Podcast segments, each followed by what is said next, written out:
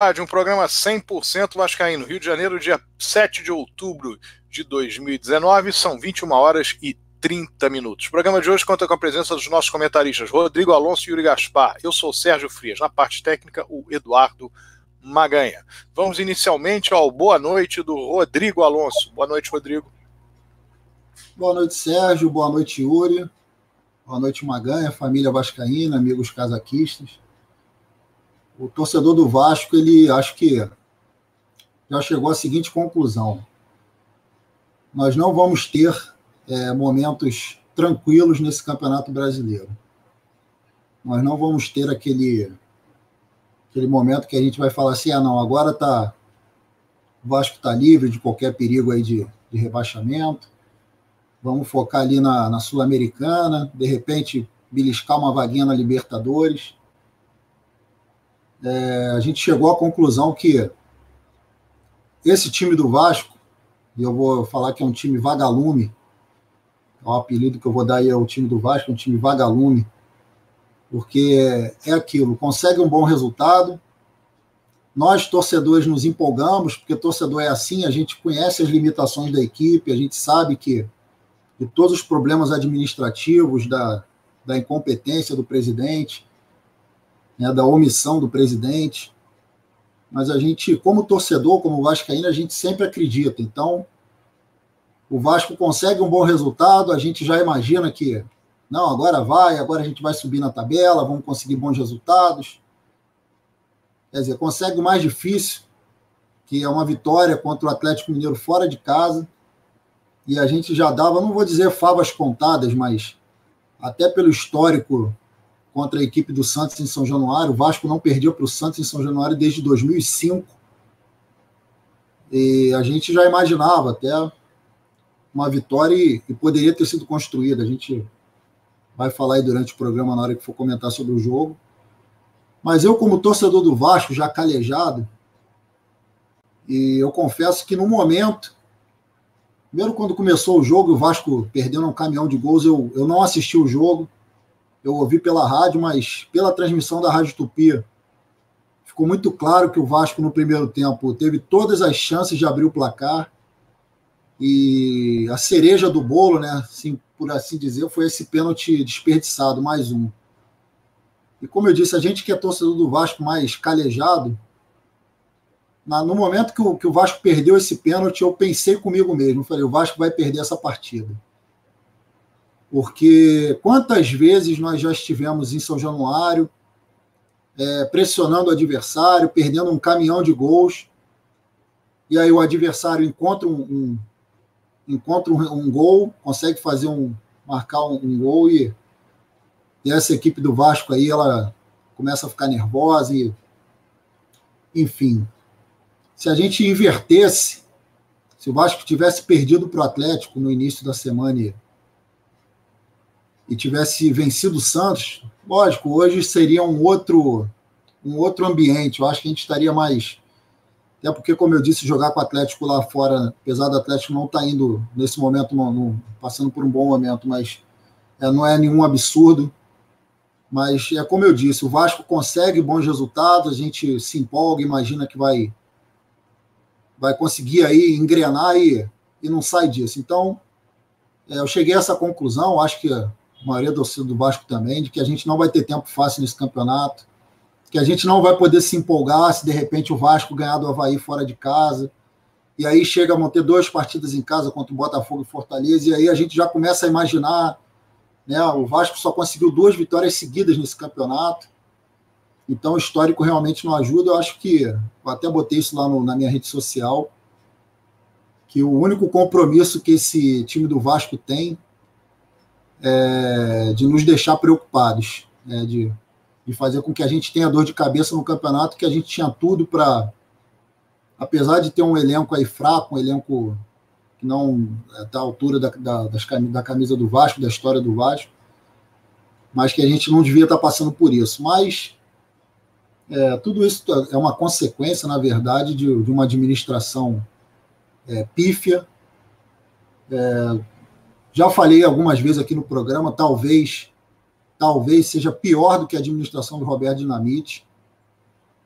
É, inclusive, eu acho que isso eu posso vaticinar aqui, é que nem na administração de Roberto Dinamite, isso a gente também vai comentar aí durante o programa, nem na administração de Roberto Dinamite, o presidente Dinamite teve a coragem de, de barrar sócios do Vasco, né, de escolher a dedo, ah, esse pode ser sócio, esse aqui não pode ser sócio, esse pode ser sócio. Eu acho que eu até faço uma crítica, isso deve também muito a um, a um estatuto que permite que pessoas como o senhor Alexandre Campelo façam isso que ele está fazendo que é de do, do, do, próprio estatuto permitir que o presidente do clube é, não homologue uma, uma associação e não precisa apresentar motivos para isso. Isso numa mão de uma pessoa que quer usar isso politicamente, porque besteira é bobagem alguém achar que não, o Campelo está muito preocupado, que vai entrar alguém no Vasco, muito perigoso, uma pessoa extremamente nociva vai se associar ao Vasco, então não posso permitir que essa pessoa se associe ao Vasco, porque ela pode entrar em São Januário com uma bomba e explodir São Januário. Não é esse o motivo, a gente sabe, a gente sabe que o motivo é político. E por isso que eu estou dizendo que talvez se torne uma administração pior que a de Roberto Dinamite, consequentemente a pior da história do Vasco. Porque nem Roberto Dinamite teve coragem, nem quando os amarelos passaram por lá com Dinamite tiveram coragem é, de barrar associados. E o Casaca fez uma campanha que foi a maior campanha não oficial de associação. E se eu tiver equivocado, o Sérgio pode me corrigir, mas nem nessa época é, aconteceu isso que está acontecendo agora. Agora, fica imaginando se quem tivesse tomado essa iniciativa fosse aquele senhor de suspensórios que fumava charuto, né, que, a, que a grande imprensa detestava, que o Flamengo detestava. Vocês imaginam se aquele senhor toma essa iniciativa de barrar que pessoas se associassem ao Vasco? E ele, e ele conseguiu, o Campelo conseguiu o que eu acho que era praticamente impossível. Ele conseguiu unir todas as correntes políticas do Vasco. Né? Ele conseguiu unir amarelos, é, marrom, roxo, lilás, azul, vermelho, preto. Ele conseguiu unir todas as correntes políticas nessa, na crítica a essa atitude dele, que é uma, que é uma vergonha para a história do Vasco, um, um clube que sempre foi um clube que acolheu a todos, independente de esquerda, direita, preto, branco, homem, mulher, rico e pobre. Mas ele agora ele criou um método é, para você separar a torcida do Vasco. Como eu disse, ele aponta: esse aqui pode, esse aqui não pode. Agora, esse que ele fala que pode, por que ele diz que pode? E por que aquele outro ele diz que não pode? Então há um preconceito, e eu acho que pior do que o resultado do futebol, é, na minha opinião, nesses últimos dias, pior do que o resultado do futebol é isso, porque, como eu já falei algumas vezes, o resultado do futebol você muda numa rodada seguinte. Como eu disse, o Vasco pode vencer o Havaí fora e, de repente, sei lá, consegue uma, uma vitória contra o Botafogo Fortaleza. Mas essa mancha, essa mancha dessa, dessa atitude do seu Alexandre Campelo, ela vai ficar. Ela vai ficar, a gente não vai esquecer. E o que cabe agora a nós, a nós do casaco, é lutarmos contra isso. É lutarmos contra, lutarmos a favor do direito de que o amarelo, o azul, o roxo, o lilás, o preto, o branco, o vermelho, que todos possam se associar ao Vasco e cada um faça a sua decisão democrática em quem quer votar. Considero esse candidato aqui, o fulano, é melhor do que Beltrano. Isso tem que ser uma escolha individual, não pode ser partir lá de cima da presidência do Vasco para querer fazer uma coisa orquestrada, uma coisa guiada, né, que realmente, como eu disse, mancha é, mancha o clube, né? mancha a história do Vasco.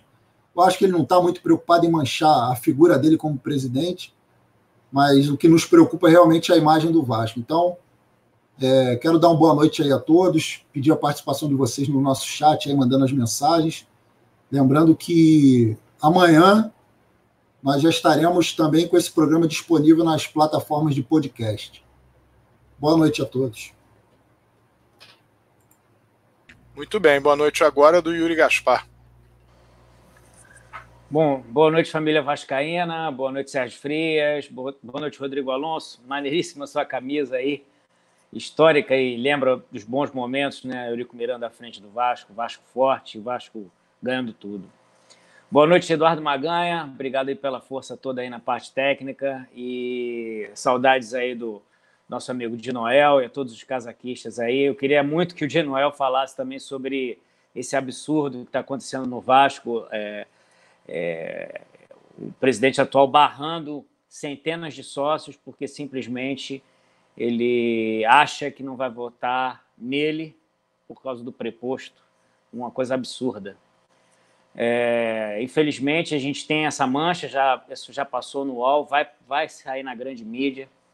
É provável que isso gere uma enxurrada de processos, mais, mais problema para o Vasco. Talvez a, Deixa eu só, só. Desculpa te interromper, que agora eu lembrei. Ah. Vou fazer uma complementando que você falou essa coisa da grande mídia, e agora eu me lembrei. Hoje eu fui em São Januário para pagar a mensalidade lá da escolinha do meu filho de futsal. Uhum. O clube estava fechado e tinha uma equipe da Record na porta de São Januário fazendo entrevista lá. Tava um clima meio esquisito, assim, meio tenso, e seguranças também meio tenso. Eu não sei o que, que aconteceu. Escutei um, um buchicho, o pessoal meio insatisfeito. Mas só para registrar, você falou de grande mídia, hoje São Januário fechado e matéria da Record na porta de São Januário. É, Rodrigo, é provável que eles queiram uma satisfação do presidente, porque é um absurdo, né? O Vasco ele não é um country club, não é o jockey club, e que bota lá o nome da pessoa, a foto da pessoa e os sócios, ou sei lá quem diz que se aceita ou não o sócio. O, o, o problema que ele está criando é simplesmente pelo preposto, que ele não gosta, que ele acha que não vai votar nele, porque não tem problema nenhum. O, associado é vascaíno, está indo é, pagando lá as suas mensalidades, está querendo frequentar o clube, está querendo descontos nos ingressos, e ele recebe esse indeferimento absurdo. E, enfim, eu, ele acha que barrando isso ele vai ser reeleito, porque não é possível, o cara só está pensando em reeleição mas ao mesmo tempo ele não pensa no Vasco, porque ele não cuida bem do patrimônio, ele não cuida bem dos funcionários, do nosso time principal. A gente há dois anos aí nessa luta absurda lá embaixo da tabela. Então, assim, basquete nem se fala, que ele abandonou, Remo também. Enfim, uma série de coisas que ele não faz direito e aí a gente fica nesse sofrimento aí no Campeonato Brasileiro, mais um ano, injustamente, torcida do Vasco apoiando o time absurdamente e a gente vê esse absurdo que é. Então, espero que ele não esteja contando com, talvez, com é, permanecer na presidência interinamente, né, por causa do, da, dessa judicialização toda, e tomara que a justiça não aceite isso, né? Ela, ela, porque ele é o causador do problema, ele não pode se beneficiar por isso, porque barrar centenas de torcedores do Vasco, de sócios do Vasco, Vasco precisando de dinheiro, Vasco precisando de pessoas engajadas, de pessoas querendo lutar para o melhor para o Vasco, ele simplesmente fecha a porta numa, num, num termo terrível que ele falou, que é higienização do, dos sócios do Vasco. Então, é um absurdo o que esse cara faz. Ele, inclusive, tirou, parece que. Esse Eu não sabia que ele tinha falado isso, não. Eu não sabia. Ele Mas, falou higienização. Higienização. E é, é absurdo, né, cara? É, é, sem comentários. Eu, eu acho assim que é, isso a gente não pode esquecer jamais, sabe? Que esse, esse senhor que foi presidente do Vasco aí, sabe sei lá como, que ia ser vice-presidente de futebol e que extingue esse cargo praticamente na administração dele para que realmente não apareça outro, não divida as atenções, né? Parece que, pelo menos, a, a, o bastidor de São Januário, a rádio corredor de São Januário, diz que ele é muito vaidoso. Então, é, ele, ele só quer ser ele, ele é o cara, ele sei que. Só que nas derrotas, quando a gente está ruim, ele não aparece, não. Aparece na boa só aparece, né? Enfim, né? Rock em Rio, Copa do Mundo na Rússia, Copa América, isso ele aparece bastante, né? Mas para lutar pelo Vasco, para estar tá lá com um time forte, para conseguir patrocínios que são à altura do Vasco, não essa, essa merreca aí que ele tem conseguido.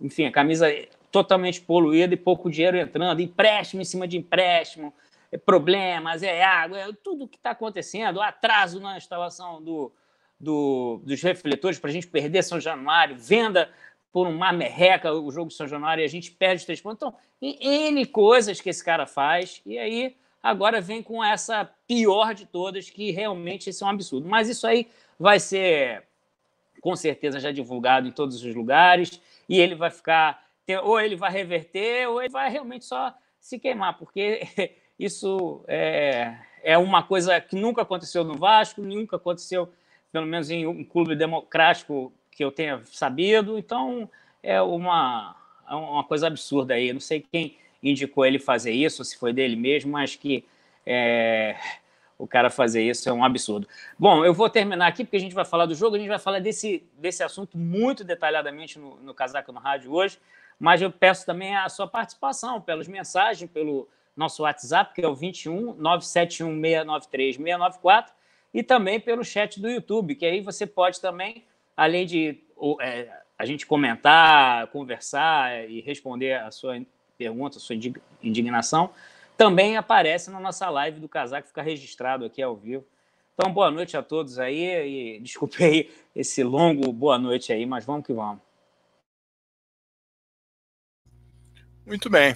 Aí a palavra do Rodrigo Alonso e do Yuri. Nós, de fato, vamos tocar nesse tema a respeito do que ocorreu, no que diz respeito aos novos sócios do Clube de Regatas Vasco da Gama. E será um assunto focado nesse programa. Mas o primeiro assunto de hoje é futebol. E para falar da partida do último sábado, em que o Vasco foi derrotado pelo Santos em São Januário por 1 a 0, nós vamos chamar aqui hoje o Yuri Gaspar. Opa, valeu. Vamos lá. É, vou falar do meu jeito, mas vamos lá. Primeiramente, é enaltecer a presença e a festa em São Januário, torcedor do Vasco. Excelente, de novo, apoiando o time de ponta a ponta e fazendo uma festa de paz e com as cores e com nossa, nossa bandeira, defendendo o nosso estádio. Felizmente, a torcida não pôde entrar em campo, não pôde fazer o pênalti, não pôde fazer as oportunidades que nós tivemos e nós saímos com uma derrota. Mas eu vou falar rapidamente de alguns lances do, jo do jogo, o pessoal aí também da mesa, se quiser poder, se puder complementar, vai ser legal. O Vasco ele perdeu diversas oportunidades. A gente começou o jogo, tivemos um lance do, do jogador do Santos que chutou de longe. O Fernando é, é Miguel nos deu um susto, né? Mas graças a Deus é, não, não gerou o gol. E a partir daí o Vasco teve algumas oportunidades, infelizmente perdemos gols, tivemos é, pela direita o Thales Magno é, chutando para ali para a rede, pelo lado de fora, uma jogada que ele tem que realmente fazer mais gols, porque a gente precisa que ele faça, que, esse, que ele desequilibre né, na partida a nosso favor. Tivemos também um lance com o Marrone ali no meio, que, que perdeu. Tivemos é, depois um chute belíssimo do André, né? André que sempre chuta bem de longe, a nossa prata da casa mere, é, é, deve é, mostrar mais né, o seu potencial, merece e também precisa, a gente precisa dele. E aí ele bateu uma bola pela macanhota, assim, lá na forquilha, lá no, no encontro da, da trave com travessão, ali no ângulo, podia ter entrado, uma pena. E também tivemos um lance, é, se eu não me engano, um lance, é, sim, Thales Magno de cabeça também, isso tudo no primeiro tempo, hein? Depois, pela esquerda, Thales Magno, puxa, teve. Ele, ele, bateu de chapa, não sei se foi problema do gramado também. A gente tem visto isso em São Januário, o gramado não está muito bom. Fomos campeões da Taça Rio do Sub-20, o Rodrigão vai falar isso, contra o Flamengo em São Januário, e diversas fotos que circularam aí desse jogo. Eu não pude ir nesse jogo da, da final da Taça Rio do, do Sub-20, do Carioca. E, mas, assim, as fotos que eu vi, gramado muito ruim também. Então, talvez isso tenha prejudicado nosso Thales magnífico. É, no segundo tempo, nós demos mole, né? O jogador. Eles, eles só tiveram, acho que, uns dois lances perigosos do jogo inteiro, Santos, tá? Que é o time que estava é, disputando o título, mas deu uma amarelada aí. É, nós tivemos uma infelicidade de um, de um chute que ele bateu é, e aí, enfim, foi muito em cima, né? Então tomamos o gol e depois é, tivemos a expulsão né, do, do, do, jogador merecidíssimo, que ele entrou com um carrinho, podia ter quebrado o pé, tornozelo, sei lá o que, perna, do jogador do Vasco. Então, foi justíssimo para mim esse pênalti. Nós depois entramos no desespero, uma mais, mas infelizmente nós não conseguimos é, realizar os gols né, que a gente precisava. A gente precisava muito desses três pontos e, infelizmente, a gente continua aí nessa luta na parte de baixo da tabela, que é característica dessa administração aí que está nesses dois anos aí, nesses quase dois anos, só fazendo a gente vergonha, só, só nos fazendo passar vergonha, melhor dizendo, e, e, foi isso, eliminações absurdas contra o Flamengo, de goleadas e da, da, da Libertadores que o Eurico tinha colocado a gente. É, enfim, uma série de vexames que a gente tem passado com essa pessoa no, na presidência e, e, e ratificando o que eu já falei no meu boi de noite inicial, ele quer ser reeleito dessa forma, sei lá, na canetada, ou na, na que, que coisa que ele quer fazer, porque é, ninguém, por mais que a pessoa tenha simpatia por ele, por algum motivo, ninguém aguenta, né? Isso aí. Então, eu vou terminar aqui o meu comentário do jogo. Queria aí pedir ajuda aí para vocês, Rodrigo, Sérgio Frias, para que falem também. É, eu não assisti o jogo, como eu, como eu falei no meu Boa Noite aí, eu, eu escutei só pela rádio.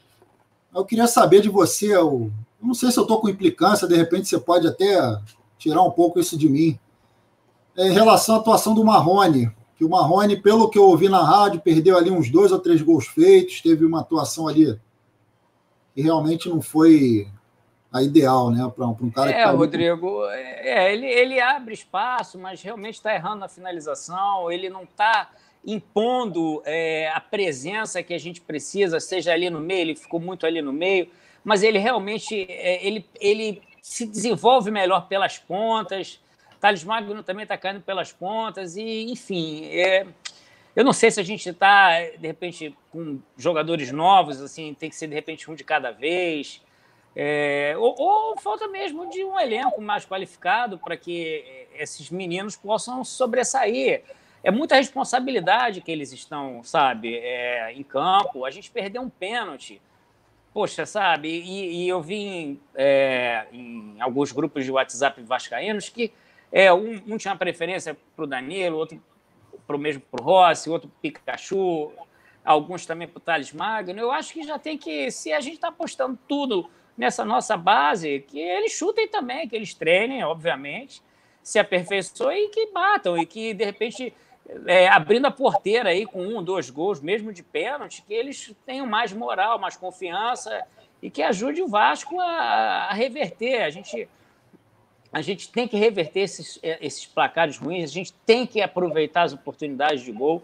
São quatro pênaltis perdidos em sequência. É que eu ia falar, por que, que eu mencionei a questão do Marrone? É porque, vamos lá, o elenco do Vasco hoje tem ali, para fazer gol, né? Para botar a bola dentro do gol. Cleiton, Rossi, Valdívia, Ribamar, me ajuda aí, esqueci alguém. Cleiton Rossi, Valdívia, Ribamar. E aí o Marrone. E o menino lá, o Thiago. Olha só, eu, eu, eu defendo ali, ó, achei muito boa a contratação desse, desse Guarim. Agora, o que o Vasco precisa, que a gente, o que a torcida do Vasco já percebeu, que está muito claro para todo mundo, que o Vasco precisa de um cara finalizador, um cara que empurre a bola para dentro do gol. Com Cleiton, o Vasco não vai conseguir isso. Com Rossi, não está conseguindo acho. isso. Valdívia, muito menos. Ribamar, o Ribamar, é. cara, vê que a gente está numa situação complicada quando o Ribamar é considerado desfalque. Exato. Então, assim, eu acho que a, que a, contratação do Guarim foi uma boa contratação, mas não era o que a gente precisava para agora. Tá, o Vasco, esse time do Vasco, ele tem que ter 100% de aproveitamento e finalização. Por quê? É uma equipe que é difícil ela conseguir criar jogadas. Poucas ali, o meio de campo habilidoso. É. Não tem um cara ali de qualidade no meio de campo para criar. Quem está criando é Marco Júnior. O Raul, que de vez em quando também consegue fazer alguma coisa. Uhum. É, então, assim, esse, esse time, esse tipo de time, o time do Vasco atual, ele tem que ter uma final, ele tem que ter um aproveitamento de próximo a 100%. Que é assim, principalmente pênalti. Isso, criou, faz o gol e pronto, tá, tá bom, cara, tá ótimo, 1 a 0. Mas por que, que a gente perde? Eu até comentei isso no grupo. Acho que o menos culpado pela atuação, atual situação do Vasco na tabela, é, é a nossa zaga. Vê se você tem, vê se tem alguém criticando o Castão, o Henriques. Vê se tem alguém criticando. De vez em quando falam do goleiro, mas que o goleiro está sendo responsável. É, essa parte do campo, Rodrigo, goleiro, zagueiro e, e cabeça de área, esse meiozinho do campo, o Vasco está bem. O problema, eu não gosto muito das laterais, acho que quase ninguém gosta, porque lateral esquerdo, enfim, ele poderia ter feito gol, mas é, ter batido, né? Mas eu não acho confiável lateral esquerdo, lateral direita também. Pikachu, enfim, ele nem atacando, nem faz, fazendo jogada boa para o ataque ele tem feito, que dirá na marcação. E a gente não tem esse, esse, esse jogador de meio habilidoso que abre espaço, provavelmente vai ser o Guarim, mas a gente sabe que é um período curto que ele vai ficar e ele está vindo também, ele precisa readquirir forma. E, cara, aí a gente tem esse, a gente tem a molecada na frente, com o Ribamar mesmo que você falou, porque Valdívia não considero mesmo, é, Cleito também não, então é, é Marrone, Thiago e, e, e Thales, né? E Ribamar. Então a gente precisava de um cara ali experiente, um cara melhor, para que quando tivesse uma situação ruim de jogo, que precisasse de um cara que chamasse a responsabilidade, aí sim é, ele ajudar todo, todo mundo. A gente teve muitas oportunidades nesse jogo que é, não, é, não tem sido comum e a gente não faz os lances e aí a gente pega a equipe qualificada que tem um cara que, que pode desequilibrar e pode aí a gente acaba em vez de ganhar três ou um a gente acaba perdendo os pontos. Então, é, esse, é... esse gol sofrido ele não seria problema nenhum se o Vasco tivesse no primeiro tempo, os atletas que são responsáveis por fazer os gols tivessem feito os gols. Menos os dois ou três, né? No primeiro tempo, 2 a 0 toma um gol, é 2 é. a 1 um. Então não mudaria nada esse gol. Agora o gol muda a história, o gol do adversário, um golzinho só. Por quê? Porque a gente cria, quando consegue criar, nesse, nesse caso, desse jogo específico, criou muita chance e perdeu. E outras oportunidades quando cria menos. Se você está criando muito e não consegue fazer os gols, imagina uma partida que você que o meio de campo não consiga criar tanto. Então, quer é. dizer, você tem que ficar torcendo ali por, um, por uma bola ou duas, né? Lógico, uma bola bater na canela de alguém e entrar, cara. Então, assim, por isso que eu acho que a contratação do, do Guarim não foi uma contratação ruim, mas a gente precisaria de um homem de frente. Agora foi o que você falou. Tem que buscar na base. Vamos tentar achar um moleque aí de 19 anos, um, um novo Thales Magno, que seja um cara matador, um careca, um Romário, enfim é, torcer, rezar e usar tudo, porque depender aí do, da parte do futebol administrativo do ah, Vasco. A gente vê aí, a gente está salvando com um treinador experiente, porque se não fosse treinador experiente, é, todo o departamento está em frangalhos. Então, a gente vê briga de elenco, elenco, é, o Vasco expulsando o jogador, tendo que pagar ainda porque não faz um planejamento direito, enfim, não, não resolve os problemas internos e aí isso vai ocasionando. Eu espero que é, esse problema de salário, de dinheiro que essa diretoria não consegue solucionar, que isso não impacte até o fim do campeonato, porque, pelo amor de Deus, a gente tem que, é, sei lá, pelo menos beliscar uma Sul-Americana, mas de, maneira nenhuma pior do que isso, né? Aqui a gente, é, como você mesmo falou, seu boa noite, né? não vai ser fácil, não, cara. A gente vai ficar até o fim ah, aí nessa a última adrenalina aí. complicada. Sérgio Frias? Tá aí, o, tá aí a palavra do Yuri e do Rodrigo Alonso a respeito desse tema do futebol. A verdade é que o Vasco jogou até aqui 23 partidas no Campeonato Brasileiro, fez 22 gols. Isso demonstra a capacidade ofensiva que o Vasco tem. O Vasco não consegue ter uma média de um gol por jogo. É uma lástima desde o início do ano a montagem do time do Vasco. Muitas oportunidades foram perdidas para que houvesse uma reformulação de elenco, jogadores fossem trazidos. A melhor contratação que o Vasco fez no ano foi desse Guarim, esse atleta colombiano que tem tudo para produzir bem, etc. Mas, como já foi dito aí, é um jogador, pode jogar como volante, ou pode jogar um pouco mais avançado, pode até organizar, tentar organizar um pouco, mas a característica dele é mais como volante. E o Vasco, de fato, não conseguiu formar um elenco qualificado para disputar o Campeonato Brasileiro, pretendendo algo mais à frente. 22 gols em 23 jogos é muito pouco e demonstra a dificuldade que se tem. Agora, poderia ser 22 gols em 23 jogos e um movimento que as pessoas percebessem que o Vasco entraria em ascensão, uma série de jogadores estreando, etc. Não é isso que está acontecendo.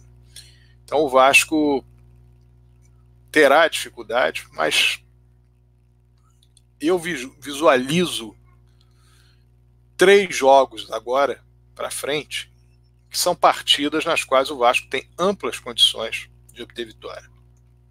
Primeiro com o Havaí fora de casa, que ontem perdeu para o CSA, está em penúltimo lugar, já bastante distanciado, 16 pontos apenas.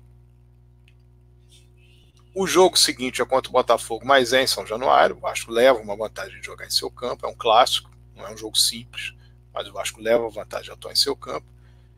E depois o Fortaleza, que também é um adversário que o Vasco enfrenta em casa e um adversário que tem limitações. Vendeu caro contra o São Paulo, a derrota no último sábado, mas é um time com limitações. Passando esses três jogos, o Vasco obtendo bons resultados, vai sem dúvida nenhuma dar uma aliviada. Nós temos que raciocinar hoje que a possibilidade de o Vasco ir para uma Libertadores seria ganhar 10 dos próximos 15 jogos. Sem dúvida, é bastante difícil, bastante complicado. Ir para uma Sul-Americana, com certeza, ganhando metade dos jogos, são 15, ganhando 7 jogos. A probabilidade é imensa de ir para não vai perder os outros oito, vai somar pontos em alguns deles. E uma questão de se livrar única e exclusivamente do rebaixamento, nós estamos falando aí de seis vitórias ou cinco vitórias e alguns empates. Em 15 jogos, o Vasco poderia vencer um a cada três desde que não perdesse os outros 10 jogos. Que o Vasco soma 27 com 15 são 42 pontos, com alguns empates. Ele, se não perder, perder seis jogos, perder sete jogos, ele vai somar 45, 44, 45 e vai escapar dessa situação. E a melhor possibilidade é nesse momento. São três adversários em sequência que o Vasco, dois deles o Vasco tem de fato um elenco superior, o time do Havaí, o time do Fortaleza, e o jogo com o Botafogo é uma partida igual. O Botafogo tem a vantagem de possuir o Diego Souza que define jogos. O Vasco não tem esse, esse jogador, um jogador que é contratado para definir jogos. Claro que existem jogadores no Vasco que definem jogos, mas não com essa responsabilidade, por exemplo, que o Diego Souza tem. Inclusive, o Diego Souza fez o gol na partida do turno lá no Engenhão. Mas é um jogo duro no qual o Vasco tem a vantagem de jogar em casa, jogar em São Januário. Então, de fato, esse jogo é um jogo bom para um somatório aí de três pontos. Então, nós temos que aguardar agora essas três próximas partidas, ver se o Vasco consegue ao menos duas vitórias, ao menos sete pontos, aí, duas vitórias um empate. E com isso, vão faltar 12 rodadas e o Vasco estará com 34 pontos. Faltando 12 jogos, o time com 34 pontos, faltará cerca de três vitórias e dois empates em, dois, em 12 jogos. Eu acho que poderá perder sete partidas, que ainda assim não correria risco. E até os nove pontos podem ser conseguidos. Até vencer as três partidas em sequência, o Vasco pode conseguir. É o que todos esperam um rendimento bom nesses três próximos jogos. A partida contra o Botafogo, perdão, a partida contra o Santos Vasco realmente pressionou muito, perdeu muitos gols, perdeu um pênalti. Há uma discussão sobre quem deveria bater o pênalti. Eu entendo que essa discussão ela deve tangenciar a questão emocional da questão racional. Qualquer um dos dois jogadores podia perder o pênalti. Danilo é um batedor de pênaltis, bateu mal o pênalti contra o Atlético Paranaense, embora tenha feito gol. mas na carreira, segundo consta, perdeu apenas um pênalti. E o, o Rossi não é um batedor de pênaltis, um exímio batedor de pênaltis. Então, a situação do Vasco ali já havia perdido um pênalti na disputa de pênalti contra o Flamengo na Taça Rio, se não estou enganado. Então a questão ali era manter o atleta que é o talhado para bater. Isso deve vir do banco. Do banco veio uma outra mensagem, uma mensagem de que ah, quem está melhor bate. Pelada é assim, quem está melhor bate. Clube profissional há de se ter uma definição de quem é o melhor batedor. Se é uma disputa de pênaltis, é compreensível, acabou o jogo, todo mundo cansado. Aí quem se sente melhor, quem se sente com mais moral, etc., são cinco batedores. Aí você fazer uma escolha é aceitável. Agora, na hora que você está em campo, se tem o batedor oficial, o batedor oficial deve cobrar a penalidade. A não ser que o batedor oficial tenha cobrado um pênalti na mesma partida, tenha perdido o pênalti, não esteja bem, você pode improvisar. Mas naquele momento era ele, sem dúvida, que o, o batedor correto. E essa história de que eu assumo responsabilidade depois, não adianta assumir responsabilidade depois, porque ninguém devolve os pontos pela, pela responsabilidade assumida. Ah, o erro foi meu. É um erro primário. Não deveria ser cometido. Não precisa haver o risco para, cometer, para o cometimento desse erro. Então, foi um erro primário e que poderia tranquilamente ser evitado. Não estou dizendo que o Danilo ia bater o pênalti a fazer o gol. Podia perder também. Mas, se ele é o batedor oficial, se o Vasco tem um batedor oficial, que ele cobre. Em relação ao próximo jogo com o Havaí, quarta-feira, se alguém se alguém tiver outra informação que me diga, para mim o jogo é quarta-feira, pelo menos foi o que me passaram. A partida contra o Havaí é um, um jogo em que o Vasco é favorito, o Havaí. Quinta-feira. Quinta-feira. Quinta, é, pois é, eu tive essa, essa discussão hoje, me garantiram que era quarta-feira, mas eu tinha visto anteriormente quinta. Você está vendo quinta aí na tua tabela, Não, meu caro Rodrigo? Quinta-feira, 7h15, ressacada. Então, então, tudo bem. Então é quinta-feira, 7h15 da noite, ok, então retificando. Quinta-feira, 7h15 da noite, Vasco, Havaí Vasco, em Santa Catarina.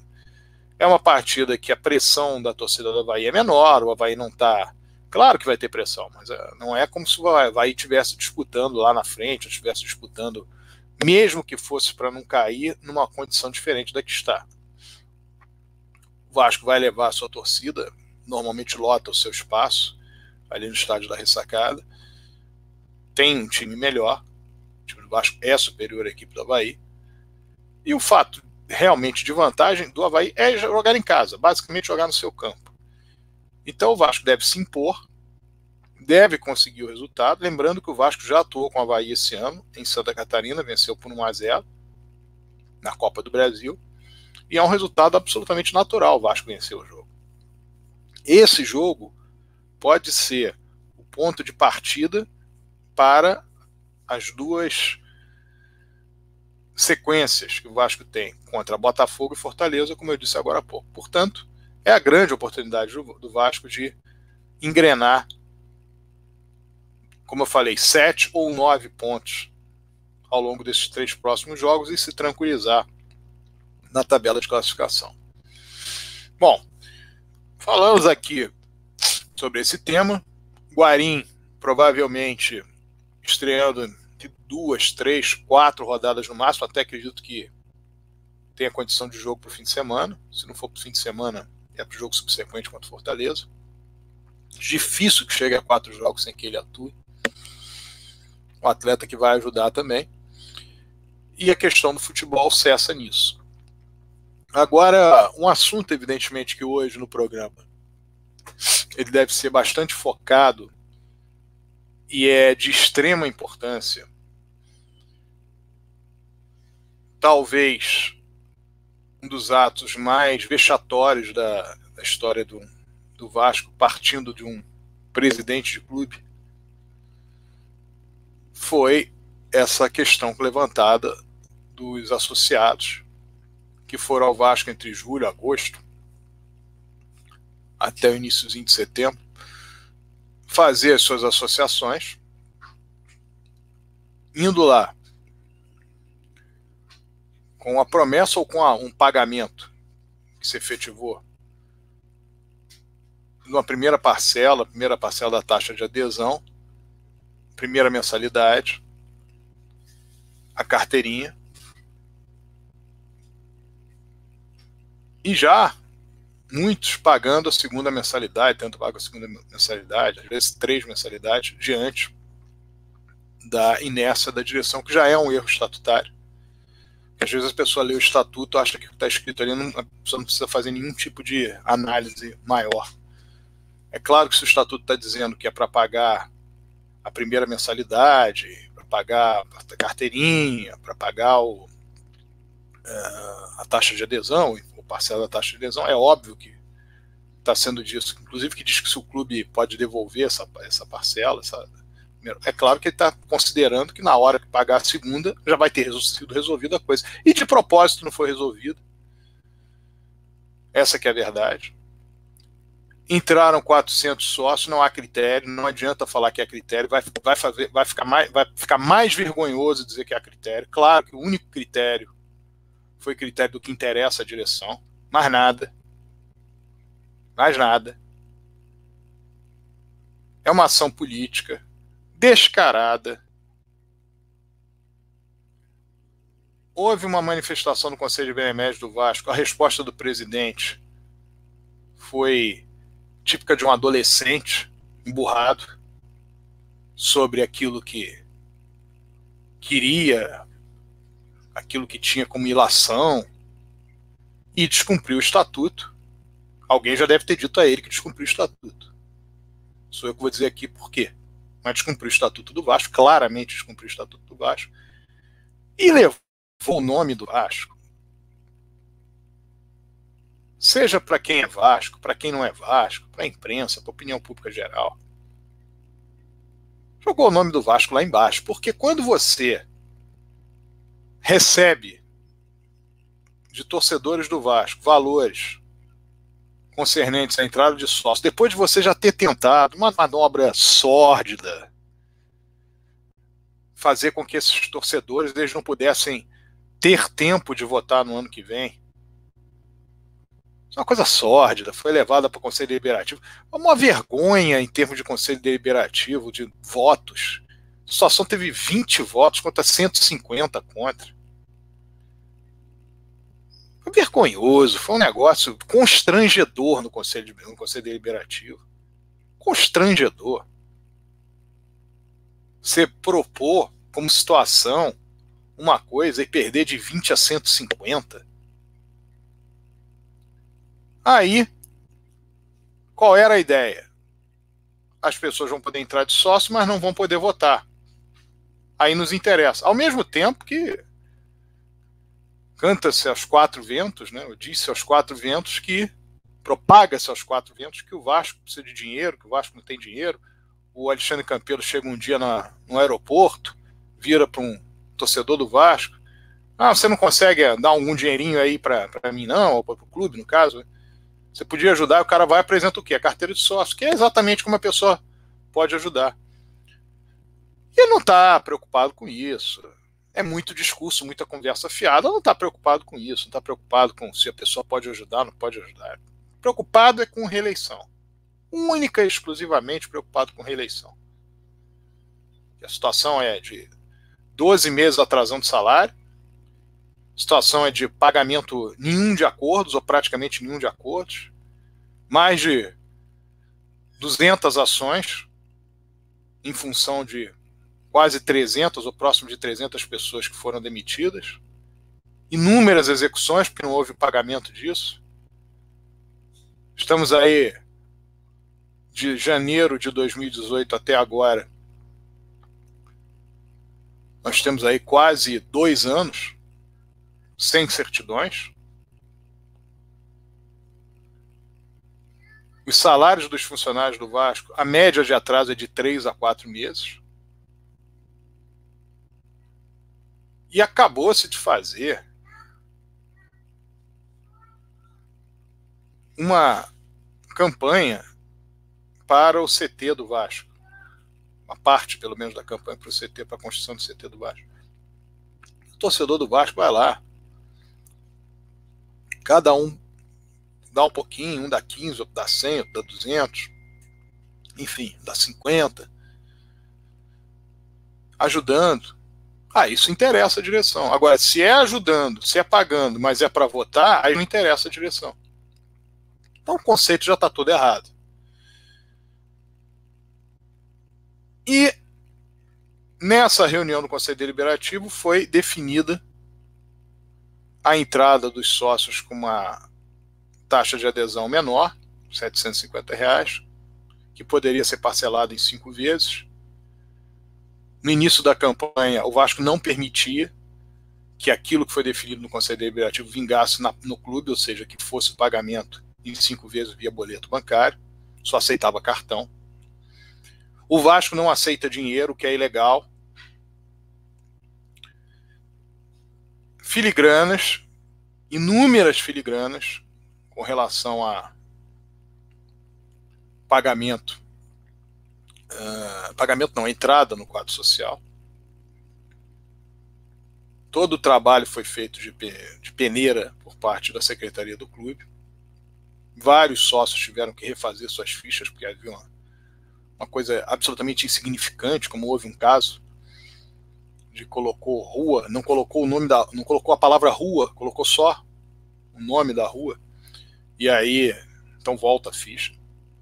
Uma vergonha, na verdade, uma que se fez fez várias pessoas passarem. Porque o, o intuito não era que as pessoas entrassem no, no, no quadro social, que elas desistissem de entrar no quadro social. Era esse o intuito. E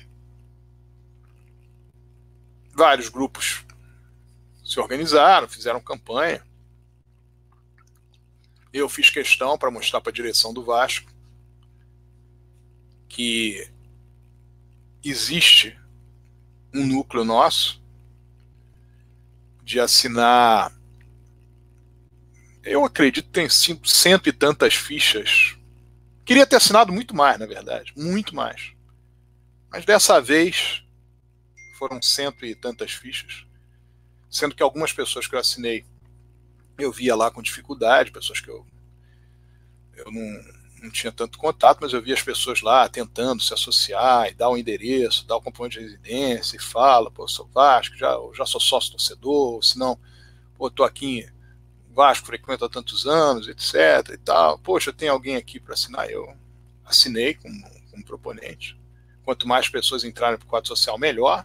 Se elas não se comportarem no quadro social em algum momento, existe o um estatuto para isso. Mas, na verdade, quanto mais sócio entra para o Vasco, é melhor para o clube. Independentemente se vai votar, se não vai votar, se vai, se vai frequentar, se não vai. Se estiver pagando, a gente que entra no quadro social do Vasco simplesmente para pagar o Vasco, mostrar que é a carteirinha do Vasco e sentir-se bem com isso. Enfim. Como há, evidentemente, as pessoas do nosso grupo, evidentemente que elas têm o interesse de um ingresso mais barato, 50% de desconto, têm o interesse frequência nas sedes, tem interesse de participar da vida política do clube, votando, lá daqui a cinco anos sendo votado. O Casaco ele cresceu enquanto grupo exatamente com isso. Nós fizemos uma campanha em 2013, na qual o número de associados que entrou e que se manteve é bastante expressivo. Tanto que nós conseguimos hoje fazer uma chapa. Se nós quisermos, se quisermos no Vasco, nós fazemos uma chapa porque a maioria daqueles associados de 2003 continuou pagando. O Vasco, tem hoje sete anos de associação. Então, esse trabalho foi feito, esse, essa entrada foi feita, creio eu que tenha entrado por algumas coisas que eu já li na mídia e vi, ouvi falar em São Januário, creio que devam ter entrado mais ou menos 1.200 pessoas, o que é ótimo para o Vasco porque isso faz com que o Vasco tenha um fôlego no, relação, no que diz respeito ao seu quadro social. Normalmente, a um ano e meio de uma eleição é bom. Você tem um quadro social que fica. É muito melhor do que a anistia, porque a anistia, você muitas vezes você coloca uma pessoa que não paga o Vasco há 10 anos e ela paga uma mensalidade e está dentro. Quer dizer, ela não pagou 10 anos, ela fica esperando outra. E se mantém inadimplente para esperar outra, para esperar outra, enfim. Então, você, quando você tem uma abertura de quadro social para um valor mais baixo, é muito melhor para o clube. Porque aí todo mundo entra, o cara paga, paga a taxa de adesão, paga a mensalidade, paga a carteirinha. Para votar tem que pagar 16 a 17 mensalidades, então você mantém a pessoa pagando. Vários vão continuar como sócios do clube, enfim, só é bom para o Vasco. Verdade é essa, só é bom para o Vasco. E aí, quando você obtém, dentro de uma campanha dessa, aliás, com muita alegria que eu vi pessoas ligadas a nós, pessoas que já haviam deixado de ser sócios do Vasco, já foram sócios, haviam deixado de ser sócios do Vasco, pessoas que já tinham título, por exemplo, de sócio proprietário do Vasco, mas está devendo há muito tempo, então vou entrar como sócio geral, familiares de pessoas ligadas a nós, grupos, outros que nos procuraram, enfim. Foi muito bom. Grupos antagônicos aos nossos que estavam lá. Foi muito bom. Foi um exercício de vascainismo por parte das pessoas. E cada um vai seguir sua vida. É, no momento em que isso for resolvido, cada um vai seguir sua vida, votar no seu candidato, permanecer ou não permanecer no quadro social. E o Vasco só se beneficia com isso. Chega então o presidente do clube, e resolve que, sem dar justificativa, porque leu o artigo 14, parágrafo único, não vou dar justificativa, tá, as pessoas estão têm, têm estão indeferidos os pedidos, os pedidos para a associação. Isso é uma brincadeira, né? Foi feito de forma séria, mas é uma brincadeira. Primeiro que nunca foi feito desde que esse estatuto existe, não sei se nem se o presidente Vasco sabe desde quando esse estatuto existe, mas sabe muito pouco, né? Para saber alguma coisa tem que ser vascaíno de raiz. Já começa por aí. Segundo, o que está fazendo com relação a essas pessoas quando responde a uma carta do Conselho de Benemérito dizendo que quer higienizar o quadro social do Vasco? Olha a expressão que é usada: higienizar o quadro social do Vasco. Quem foi o gênio que escreveu essa carta para o presidente do Vasco assinar?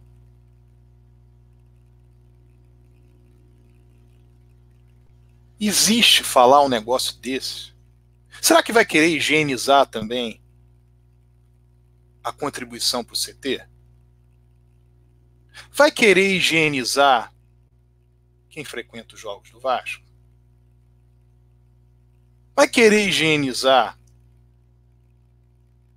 quem colabora com o Vasco de alguma maneira? Como é que é essa higienização?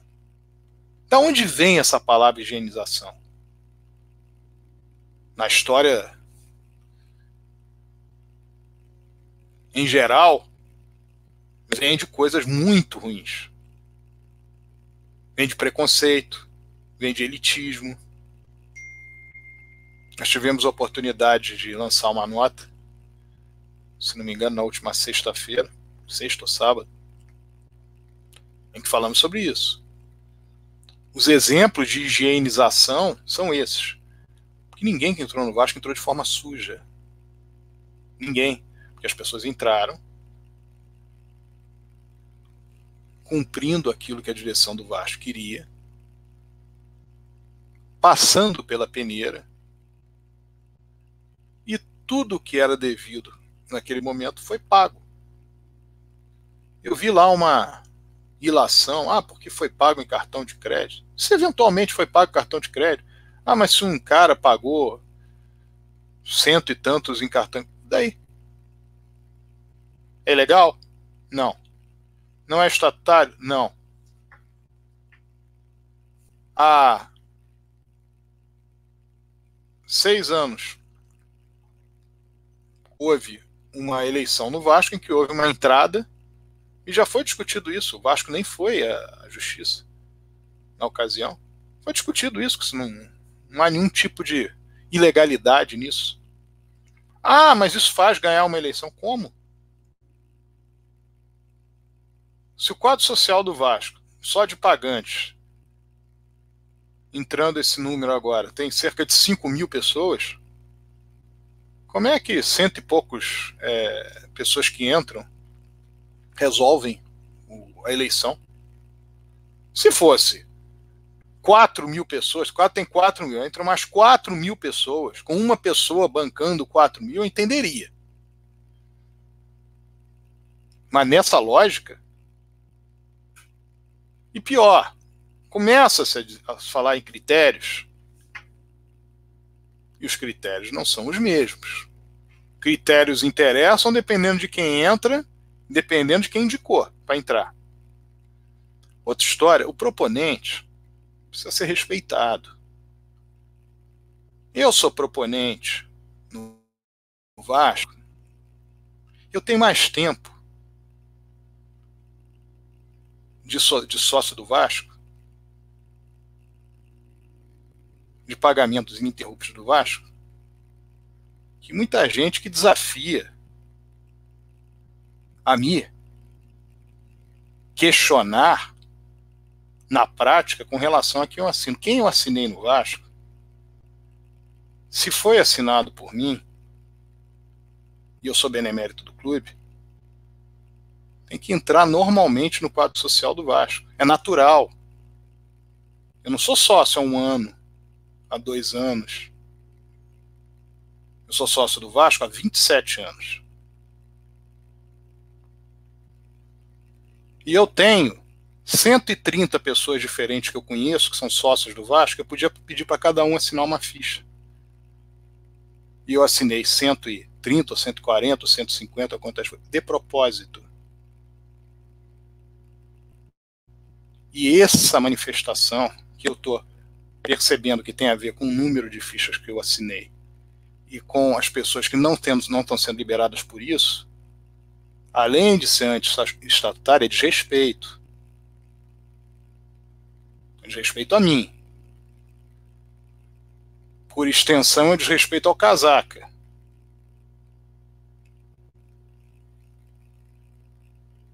Que hoje é o grupo político no Vasco que tem mais voto. Porque não é um grupo político que vai para a eleição do Vasco. É um grupo político que está além da eleição ou das eleições no Vasco. Então, essa manifestação é o que eu digo, é um desrespeito gratuito. Foi feito de forma gratuita.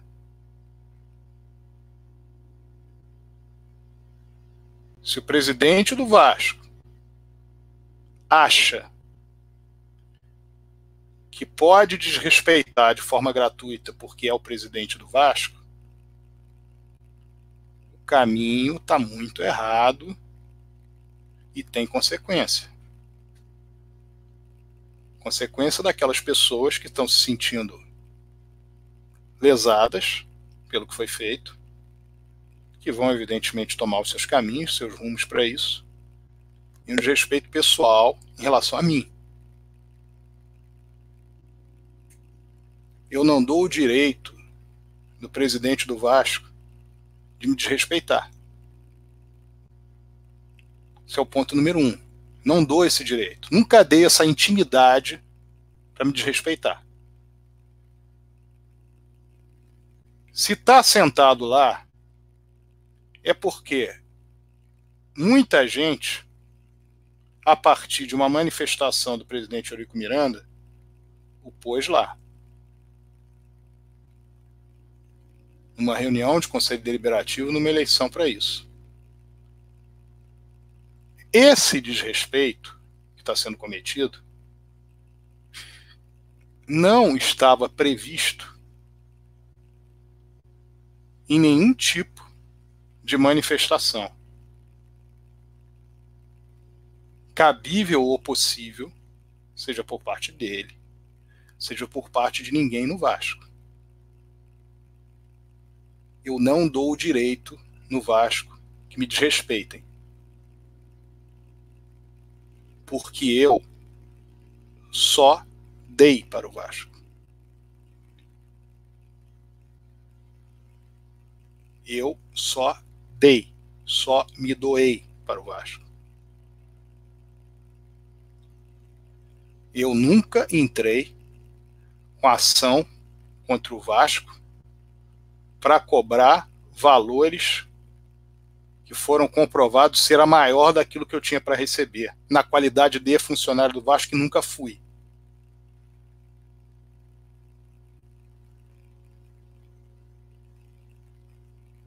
Nós estamos em patamares diferentes em relação ao clube. Existe a questão do cargo. Ah, eu tenho um cargo hoje, você tem outro. Em relação a Vasco, a serviço prestado para Vasco, estou falando de serviço remunerado. Remunerado é uma coisa de mão dupla. O clube te paga e você trabalha. falando de serviço prestado. Para ter serviço prestado para o Vasco, a primeira coisa que tem que ter é abrir mão.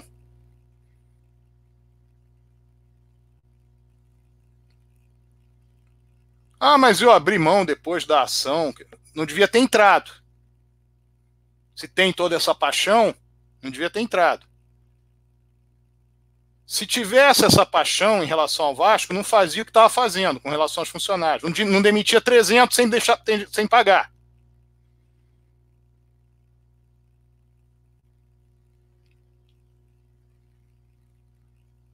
Não fazia o que fez com relação ao princípio da continuidade administrativa, porque isso é coisa de responsável. Não descumpriu o que descumpriu em relação ao presidente Eurico Miranda, porque descumpriu. Não tentaria fazer acordo para barrar beneméritos, sabedor de que aquilo é usurpação de poder.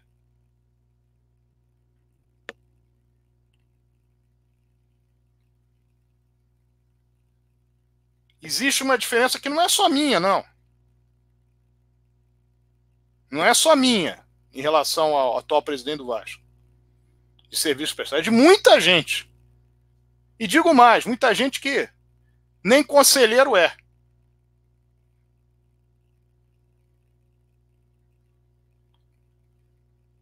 Então há de se ter respeito pelas pessoas. Respeito.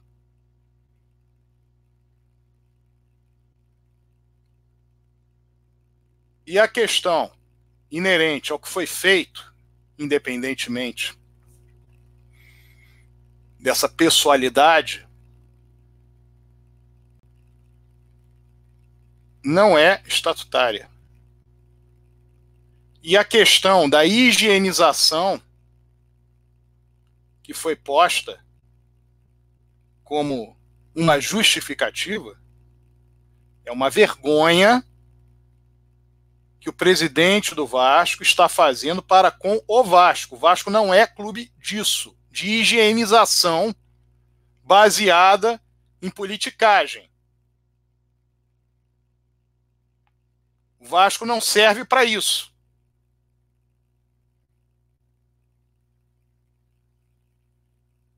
O que vai acontecer? Vai acontecer diante da insatisfação geral, que as pessoas vão buscar direitos, vão buscar os seus direitos. E isso vai criar uma grande confusão, que eu soube que alguns de dentro do Vasco querem a confusão,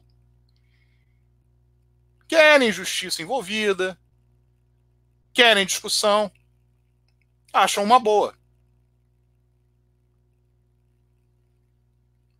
Pode ser que dentro do caos, dentro da confusão, dentro da discussão jurídica, isso tenha ganho para quem está lá. Só que eu não vejo nenhum ganho para o Vasco. O que foi feito é um absurdo. O que foi feito é anti-estatutário. O que foi feito foi desrespeitoso. Eu falei de mim, mas muito mais a todos aqueles que entraram. E as pessoas me procuram. Ah, mas o meu direito, vou buscar. Acaba sendo um caminho. As pessoas não veem outro. E o que se espera é que tenha o repúdio de todos de dentro do Vasco que não fazem parte daquilo. Daquele métier. Porque o que foi feito não tem justificativa. Isso sim, não tem justificativa. Tem que dar justificativa? Claro que tem, é só ler o estatuto.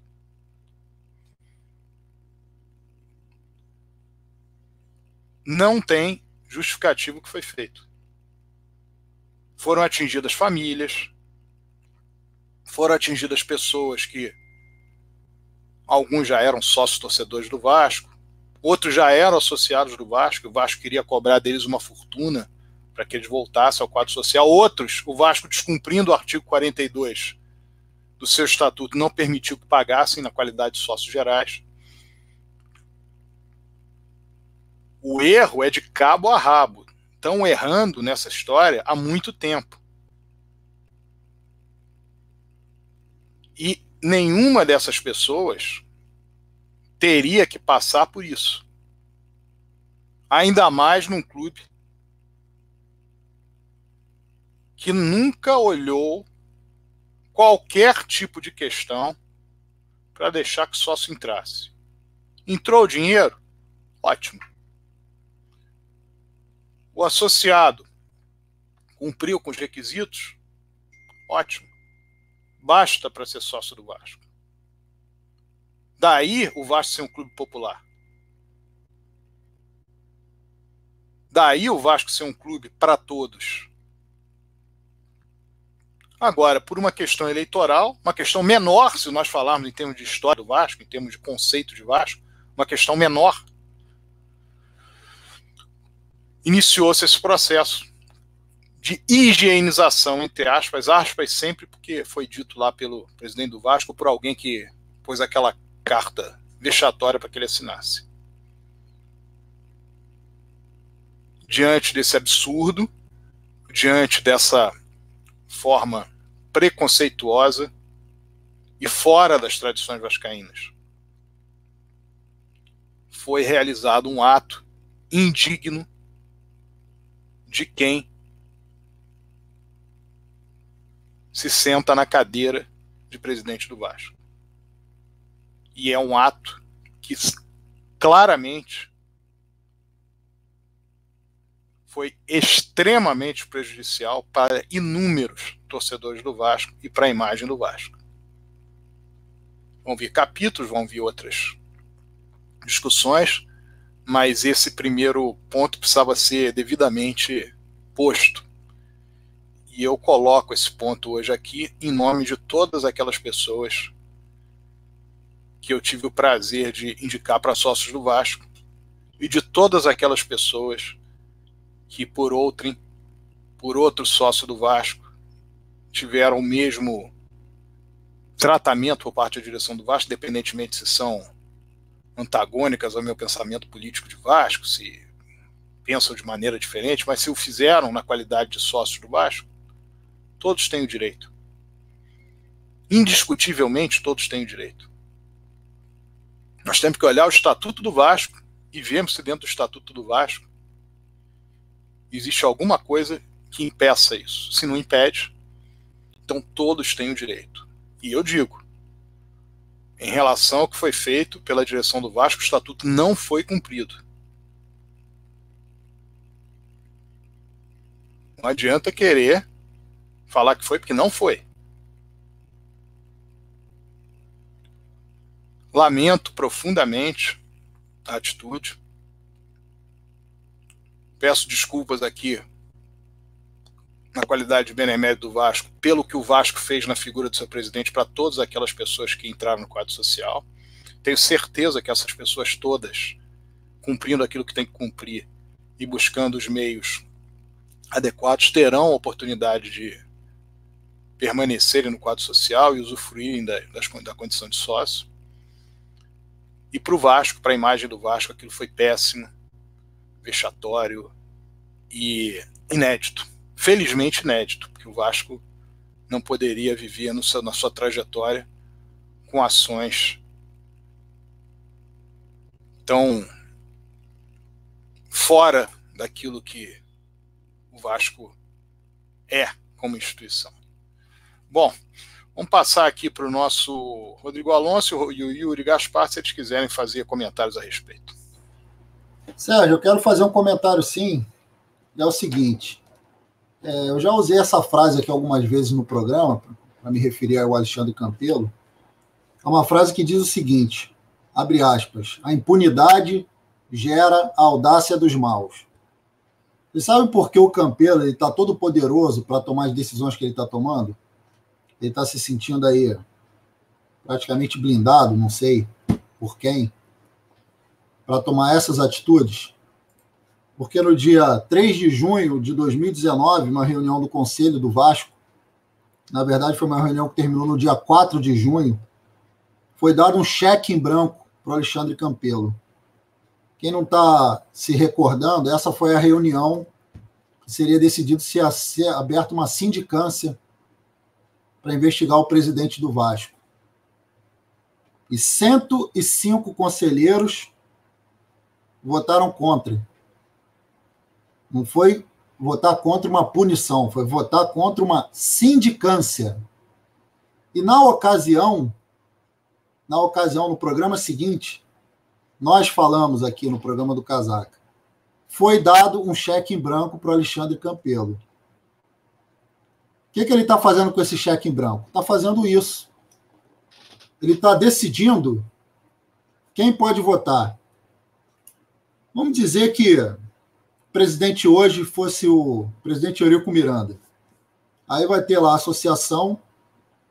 Aí a gente faz uma pesquisa. Vamos fazer uma pesquisa aqui nas mídias sociais, vamos ver quem vota na chapa amarela. Vamos lá. Aí a gente pega lá, faz aquela pesquisa toda, Twitter, Facebook, ó, esse cara aqui é sócio, vota na chapa amarela.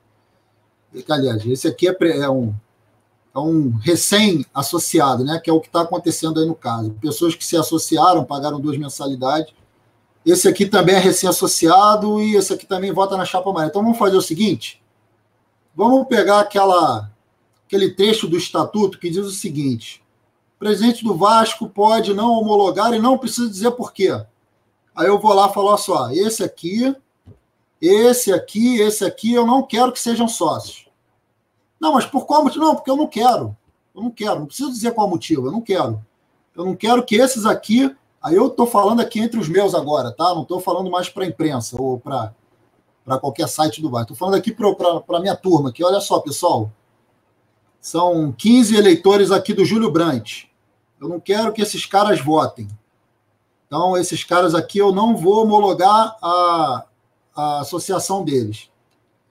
Vocês imaginem, vocês imaginem, primeiro, ia ter reportagem do RJTV indo para entrevistar o cara. Não, eu, o Eurico não quis que eu me associasse porque ele viu que eu voto no, no Júlio Brandt. Aí eu vou entrevistar o outro cara, não, porque eu também, porque olha só o que aconteceu. Aí botam aquelas. Não, esse aqui não quis se identificar, e bota aquela voz distorcida. Oh, eu não pude me associar porque o cara descobriu lá, porque todo mundo sabe que eu voto no Júlio Branco. Vocês imaginem se fosse o presidente Eurico Miranda que tomasse essa atitude. Agora, o que vocês estão vendo na mídia sobre isso? Aliás, pior, torcedores do Vasco que estão em mídias sociais apoiando isso. Eu pergunto para esses, para esses que estão apoiando, porque olha só, hoje pode estar a favor de vocês, amanhã pode estar contra. Eu pergunto para esses que estão defendendo essa atitude do Campelo, se quem tivesse tomado essa atitude fosse o presidente Eurico Miranda, que recordando, nunca fez isso. Aliás, nem Roberto Dinamite teve coragem de fazer isso. Agora, por que, que ele faz isso? Porque no dia 3 de junho Virada, madrugada, dia 4 de junho, finalizou a reunião 105 a 97. Deram um cheque em branco para Alexandre Campelo. E Alexandre Campelo está fazendo muito bem uso desse cheque em branco. Essa questão dos cartões de crédito. Ah, eu quero me associar, eu quero pagar em dinheiro. Não, em dinheiro você não pode pagar. Ih, rapaz, em dinheiro eu não posso pagar, mas eu não tenho cartão. Então eu vou pedir para meu amigo aqui. Não, não, também teu amigo não pode passar o cartão para você. Quer dizer, como é que o cara, o cara quer se associar ao Vasco? O cara não pode pagar em dinheiro. O cara não pode pegar o cartão do amigo. Quem nunca? Quem nunca? Já me pediram várias vezes. Pô, pode me emprestar o cartão pago aqui. Comprar isso aqui, eu te pago, te dou o dinheiro. Quer dizer, o cara não pode usar dinheiro para pagar a associação e o cara não pode pedir para um amigo, sei lá, pô, cara, passa teu cartão aí, eu te dou todo mês. Pô, o cara é amigo de trabalho, é irmão, irmão da vida, assim. É um cara que está sempre comigo. Pô, não, tudo bem, cara. Não, mas peraí, tu vai passar o cartão para ele? Não, deixa eu ver aqui, peraí, você já. Deixa eu ver, você está passando, você está pagando a tua mensalidade no cartão, você está pagando da tua esposa no cartão, você está pagando do teu filho no cartão e você vai pagar do teu amigo. Não, não. Não, você já está pagando quatro mensalidades no cartão. Você não vai. Olha só, teu filho, tua mulher, a gente até pode deixar, tá? Teu filho e tua mulher vão poder continuar sendo sócio, a gente vai abrir essa exceção. Agora, o teu amigo, a gente não vai deixar você pagar. Eu quero saber onde está escrito isso no estatuto, cara. Cara, é surreal, é surreal. O cara vem falar higienização. Vocês Alonso. Fala, fala, Maganha. Desculpa aí interromper. Eu queria só chamar um, atenção para um, um detalhe, cara. Porque, na prática, quando a gente ia lá na Secretaria do Vasco entregar a ficha de um novo associado, por exemplo, eu, eu entreguei a ficha do, de um amigo meu de Niterói. E aí você falou, ah, não aceita pagamento em dinheiro.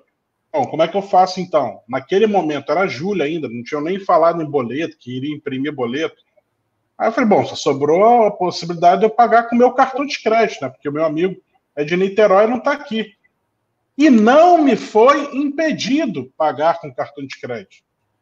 Se fosse isso um problema, eu, um proponente pagar é, a taxa de adesão, que era obrigatória pagar naquele momento, se fosse proibido pagar, a secretaria tinha que ter impedido que fosse pago naquele momento.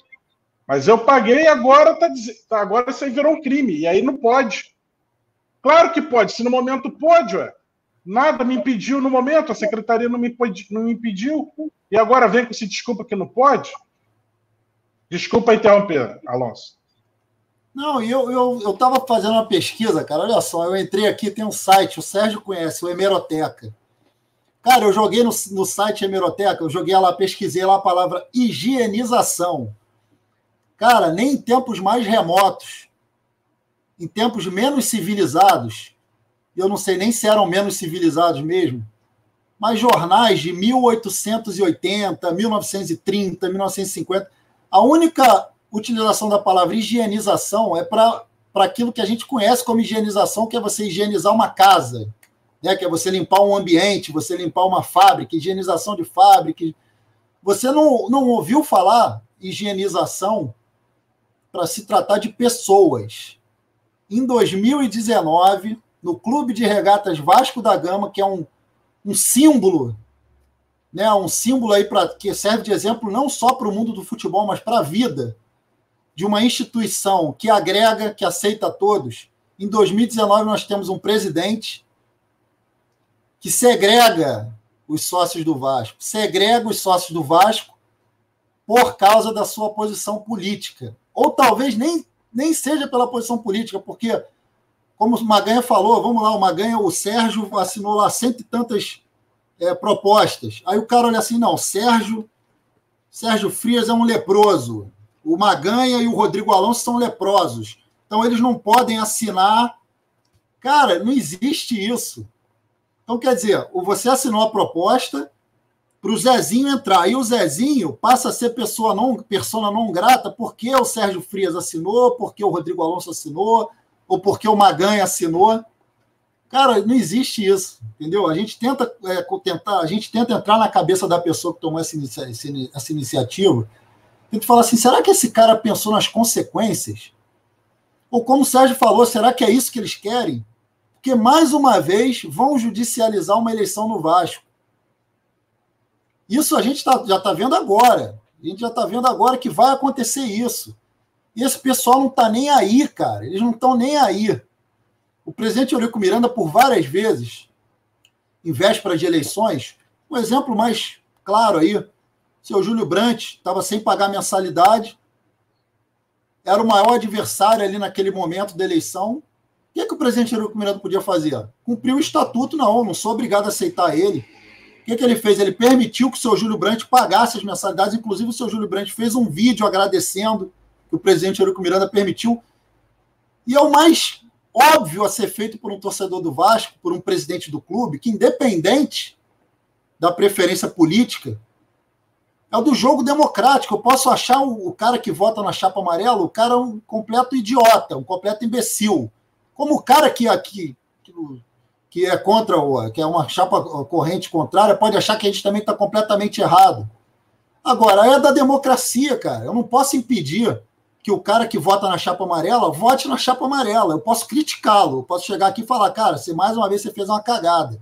Você botou, você tentou botar Júlio Brandt, você botou dinamite, agora você ajudou a colocar o Campelo, porque o Campelo era o 02 da chapa amarela. E eu canso de falar isso aqui brincando. Olha o cara que enfiou a chapa amarela na, na urna é que é o culpado disso. Agora eu vou falar que o cara, não, cara, tira essa chapa, tampa aí a urna. Não vai enfiar essa chapa amarela aí dentro, não, porque eu não quero, pô, porque eu sou presidente do Vasco. Aliás, eu sou o dono do Vasco, porque acho que o Campelo está achando que ele é o dono do Vasco. Eu sou o dono, então você não vai votar vai votar quem eu quero.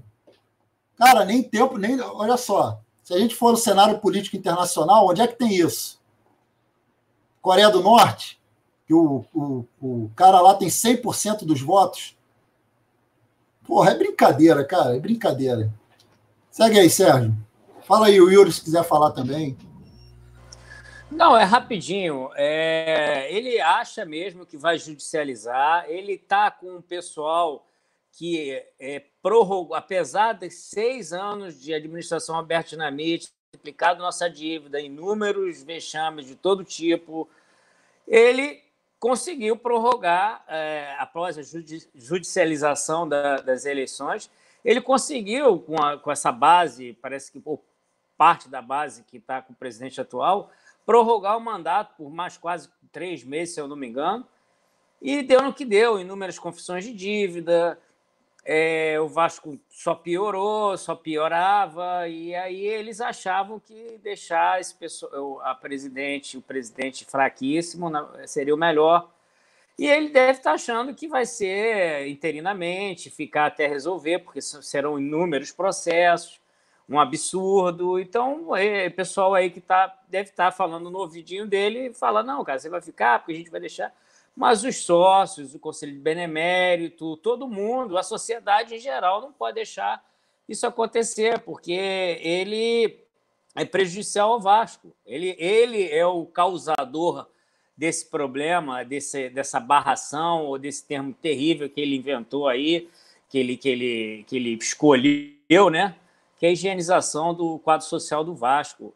Os torcedores de uma história de Vasco, que de repente não estão pagando no momento, ou que querem se associar, ou que são da arquibancada, ou que é, eram de outra categoria e que não podem pagar o, o, débito todo, de, de, participar do Vasco, de utilizar a, o calabouço, de utilizar o desconto no ingresso. São Januário tem ficado sempre cheio de ir para social. Então é um absurdo, volto a falar dez vezes essa palavra, um absurdo, um absurdo, um absurdo. Espero que é, isso vá à tona e que desmascare esse, esse, é, é, esse tal desse marketing, bom moço, esse marketing que, é, enfim, que ele tenta fazer, que a gente não vê nada de bom para o Vasco. E eu torço muito que a justiça é, não dê aval a esse, esse, essa pessoa, porque ele está agindo contra o Vasco, ele está prejudicando o Vasco, ele está prejudicando o dinheiro que entra no Vasco, ele está é, dificultando, porque hoje em dia, quando você precisa de um cliente, ou precisa de um sócio, ou precisa de é, apoio, dinheiro, enfim, esforço, as pessoas e as empresas, de maneira geral, elas facilitam é, a entrada do, de, dessas pessoas, elas, é, enfim, e, e, no Vasco o contrário, no Vasco, como o Sérgio Frias mesmo falou, é uma, é uma vírgula lá no endereço, é o cartão do, do outro, é N coisas, não há, não há nenhum problema se identificar que a pessoa é, é, vai ser ruim para o Vasco, enfim. Ou ter algum problema, tem, tem que ser justificado. E outra, ele tirou a, essa, esse no e-mail, né, que ele indeferia o sócio e sem explicar o motivo, simplesmente ele botou um trecho lá do, do artigo 14, do, dizendo que ele pode indeferir e sem dar justificativa. Ele tirou isso, porque isso, é, obviamente, que vai servir de prova, né? Porque que ele foi barrado, porque lá na frente da justiça ele pode dizer que não barrou, que só adiou, que estava investindo. Tava... Enfim, só para a pessoa não votar, né? Mas isso é uma prova.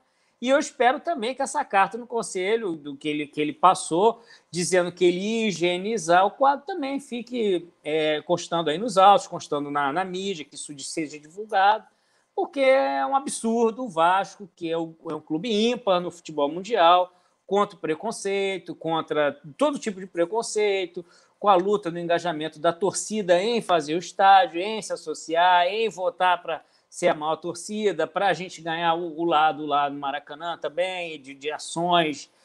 Tudo isso ao longo da história. Recentemente, o ginásio, a, é, que, que foi feita a vaquinha virtual agora o CT, vaquinha virtual, porque realmente ele não faz nada. Ele, a torcida que tem que fazer tudo e ele fica nesse mundo maravilhoso de Bob. Não é o Bob Dinamite, não, é o Bob dele aí que ele inventou. Muito bem. Aí a fala do nossos comentaristas, Rodrigo Alonso, o Yuri Gaspar, o Maganha também deu uma palhinha. Mas a questão primordial dessa história é que não houve nenhum erro cometido. O dinheiro entrou no Vasco. As pessoas elas tiveram que cumprir exigências do clube, a maior, inclusive, no que diz respeito, por exemplo, aos proponentes, a coisas pedidas dos proponentes que não estão no Estatuto do Vasco, que foram dadas.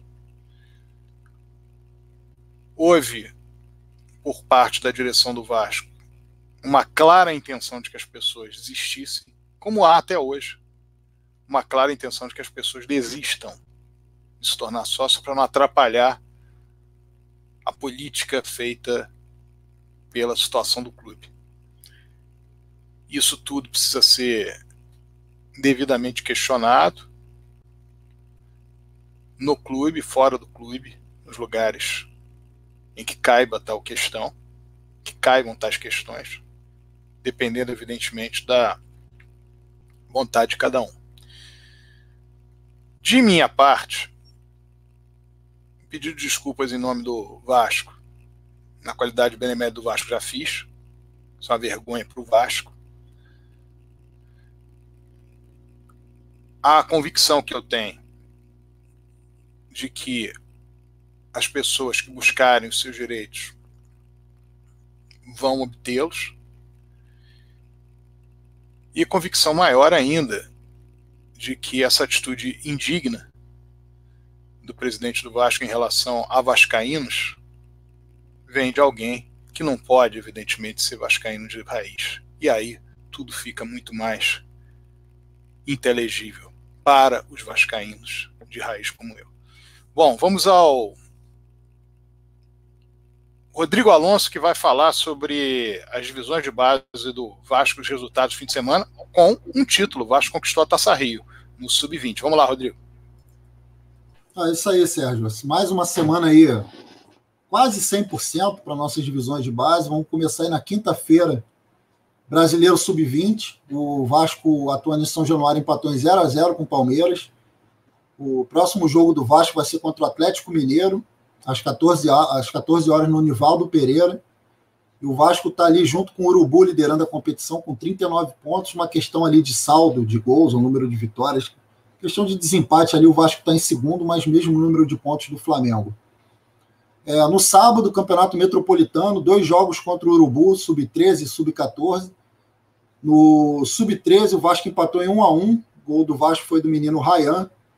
E no sub-14 acabou sendo derrotado por 1 a 0 é, ainda no sábado, Taça Rio Sub-15, o Vasco derrotou o Urubu por 3 a 1 gols de Cauã Lucas, Igor e Paixão.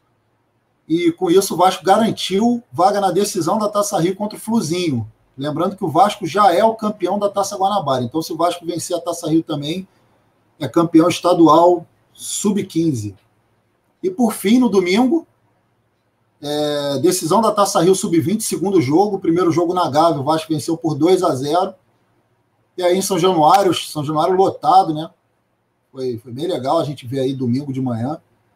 E o Vasco empatou em 0 a 0 jogou com um regulamento debaixo do braço e se sagrou campeão aí da, da Taça Rio Sub-20 sobre o eterno vice. Vice mais uma vez, ficou no cheirinho, Urubu. Então, parabéns aí para a garotada do Sub-20, que agora vai fazer a final do campeonato contra o próprio Flamengo, foi o campeão da Taça Guanabara, em dois jogos. É, depois tem que dar uma olhada para ver é, se tem algum tipo de vantagem, mas a princípio, se é um jogo, são, seriam dois jogos, em caso de dois empates, teria decisão por pênalti. Vasco decidindo aí o Carioca Sub-20 contra o Urubu. Esportes Olímpicos aí, o grande Yuri Gaspar. Opa, obrigado, Rodrigo. É, parabéns ao Vasco, a galera do Sub-20 aí. Foi muito bonito aí a gente ter ganho dessa mulambada aí, que é incensada totalmente pela imprensa e agora cheio de dinheiro que é o patrocínio da TV, a transmissão é, coloca eles, enfim. É, a, a, a, luta é sempre grande contra tudo e contra todos, por isso o Vascaíno tem que se unir, porque a gente não pode ter uma pessoa de dentro do Vasco que joga contra o Vasco. Inúmeros jogadores do Vasco saíram é, da, da, base nossa para a base do Flamengo e não contrata, enfim. Bom, vamos lá. É, o primeiro ponto é o futebol de sete. Vascão está na final, primeiro turno do, do Carioca. A gente venceu a Portuguesa por 4 a 2 e vai disputar contra o América. É bem legal essa galera aí do futebol de sete. Eles gostam de ser chamados de Expresso 7. Então, parabéns mais uma vez que a gente traz, traga essa taça. O futebol é realizado lá na, na Barra, no Clube Axi, entrada franca, bem fácil acesso e ótimo para você levar a sua família. Reforço isso aqui porque eu conheço lá. E o Vascão sempre ganha, então é ótimo para a gente levar a nossa molecada, né? É, o segundo ponto aqui, o, o futebol feminino, o Vasco ganhou de 15 a 0 do Barcelona. Tivemos três gols da nossa Ronaldinha. Sempre bom ganhar de goleada, 15 a 0, histórico aí. Então, parabéns, parabéns pelo, pelas meninas do Vasco, que tragam muitas vitórias mais, que o Vasco possa investir em, diversos esportes, que é, nem no principal ele está investindo direito e desmantelando tudo que é coisa, basquete, e não apoiando a nossa joia, que é formação de pessoas,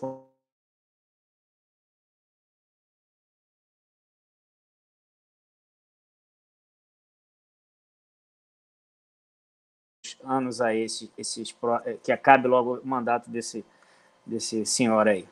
É, a, sobre maratonas aquáticas, Vascão ficou em bronze. A nossa Emanuele Batista, é, 10 quilômetros. Então, parabéns aí lá no Maceió.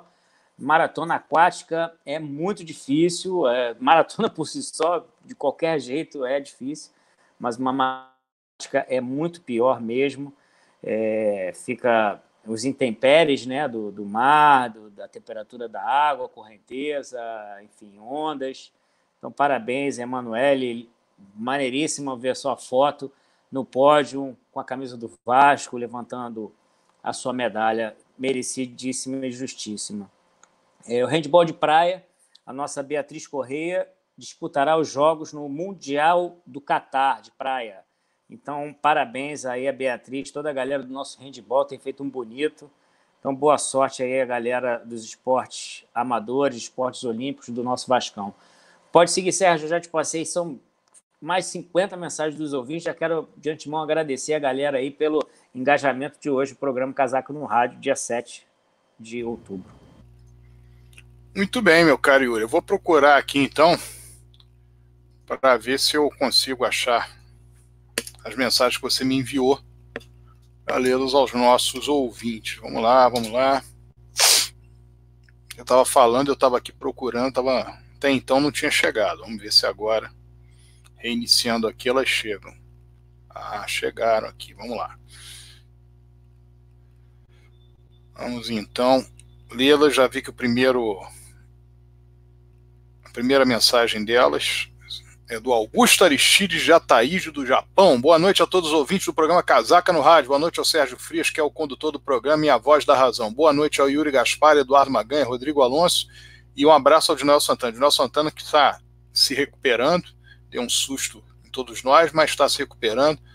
Vamos ver se na semana que vem, no mais tardar, na subsequente, ele estará conosco no programa. Conseguimos trazer três pontinhos preciosos fora de casa, mas deixamos a desejar contra o Santos dentro de casa. Era o jogo de seis pontos. Daqui para frente jogaremos as quartas e sábados e o nosso elenco peca no quesito físico.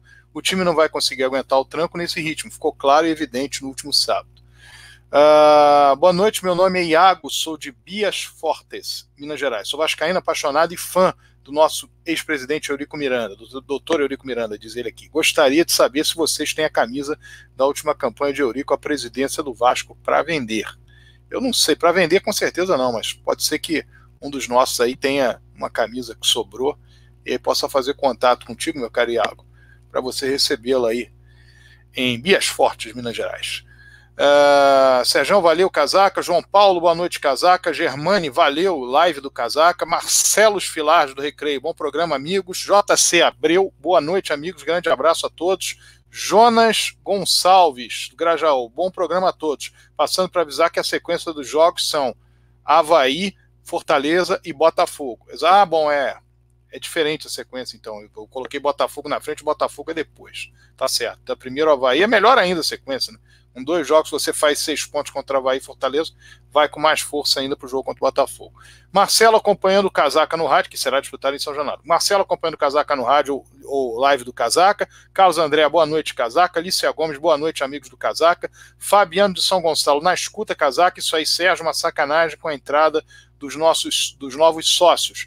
Fábio Alves, Alves Magalhães, boa noite a todos. Aula de Vasco. Giancarlo da Cunha, boa noite ao Sérgio Maganha Alonso Yuri, ele fala aqui também do de Noel, todos os casaquistas. Eurico Vive, escutando a aula de Vasco. Valeu, casaca. Cleiton Feliciano, boa noite, amigos casaquistas. Sinceramente, não entendi o Lucha mandar o Rossi cobrar o pênalti. Boa noite. Ah, ah, não, é a mesma mensagem. Ah, tem que definir quem cobra, parece time de amador. Aqui em, aqui em A1 só dá Vascão. O Danilo já estava com a bola na mão, aí o técnico mesmo tira a moral do jogador. Elias Rosendo, boa noite. Vasco Quadros, boa noite. Vascaínos, um abraço na expectativa, né, meu caro, caro, Vasco Quadros, com relação à sua entrada no quadro social do Vasco. Esse Campelo é um brincante. Tiago Reis, me admira o Vanderlei, tão experiente ter decidido o cobrador no calor do momento. O pênalti para o Vasco está sério demais. Tem que cobrar o melhor. E este é o Danilo Barcelos. O Vasco joga em casa, mete bola na trave, perde um caminhão de gols, perde pênalti, termina com a mais em campo e perde o jogo em uma bola desanimador. Em uma bola desanimador. Maior prova que precisamos de um homem-gol é que não temos nenhum jogador com sequer três gols marcados. Vejam a artilharia. Não entendo por que sumiram com meu xará Thiago Reis. Poderia ajudar nisso. Mas Maurício Canedo. É lamentável o que o Campeiro está fazendo com os sócios. É uma atitude muito preconceituosa e ridícula que mancha a história do Clube de Regatas Vasco da Gama. Através dessa atitude preconceituosa do Campelo, só mostra que mais uma vez a verdade prevaleceu contra aqueles que usavam falácias acusando o Eurico de ditador sem nenhuma prova. José Henrique Duarte da Cruz Fora Campelo. Jorge Almeida, sinceramente, o Vasco precisa muito de um atacante que saiba fazer gols. Acho que quem tem que bater os pênaltis futuros é o Danilo Barcelos. Duda Albuquerque, que vergonha as fotos que circularam na mídia dos meninos comemorando a conquista da Taça Rio em São Januário. Vergonhoso. Marrone foi o melhor em campo, na minha humilde opinião. Mas o garoto pecou na hora H. Fernando Miguel tem errado e muito. Mal colocado, sempre adiantado, e as saídas aéreas do camarada para cortar os cruzamentos é um Deus nos acuda. Uh, vamos lá. João Paulo de Oliveira. Boa noite, casaca neles. Maria Jusilene, 2 a, 2 a 0 Vascão no Havaí. Profeta Vascaíno. Vasco precisa de um jogador que seja especialista em finalização de dentro da grande área. Pikachu tem que virar homem parar, voltar a infiltrar na grande área e fazer gols. O Vasco está precisando do Thiago Reis no ataque. Ditadura do Campelo é o fim da picada. Coronelismo. Maurício Ferreira, esse goleiro nos ajudou muito ano passado, mas tomou gols de bolas defensáveis. Laterais não têm condições.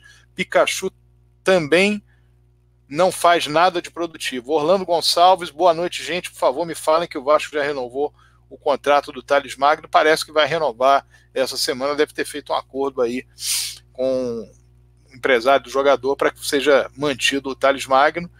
Agora a questão é quanto tempo o Thales Magno vai ficar. Eu acredito que o Thales Magno não, não fique mais do que. não chegue a um ano no Vasco, de agora, pra, de agora até uma negociação. Mas, de qualquer maneira, renovar o contrato dá uma tranquilidade maior para o clube. Yuri Menezes, o Vasco, instituição, tem, tem a sua história, marca da inclu, tem na sua história a marca da inclusão social. Atualmente é gerido por uma, uma diretoria que recusa a entrada de novos associados sob o argumento preconceituoso de higienização. Perfeito aqui o comentário do Yuri Menezes. Beto Rossi, não, Beto Corvo, Corvo, Beto Corvo. Rossi é jogador de segundo tempo, nem tinha que estar titular, quanto mais bater pênalti. Rui Alexandre Duarte. E o porco gordo no gol. Toda a bola que vai no gol entra. Marcelo Gomes dos Santos. Jean-Pierre, muito abaixo de Thales Magro, tem muito mais de 110, 100 milhões de euros.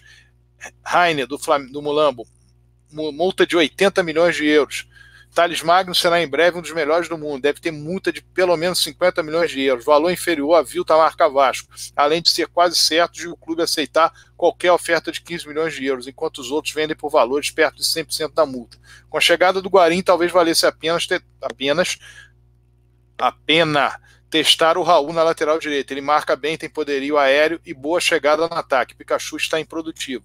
Alexandre Melo é o melhor lateral esquerdo no momento. Caio Lopes ser preterido no profissional é absurdo. Ribamar é inoperante. Thiago Reis, ao menos, fazia alguns gols. Figueiredo tem boa visão de jogo e sabe fazer gols. Não foi, não fará pior do que todos que já tiveram chance. Na certeza de muitas carências, é preciso dar oportunidade para outros atuários. Tanto esforço para o Felipe Ferreira ser banco, Lucha insistia com Marquinhos e Bruno César, agora com Ribamar e Cleiton.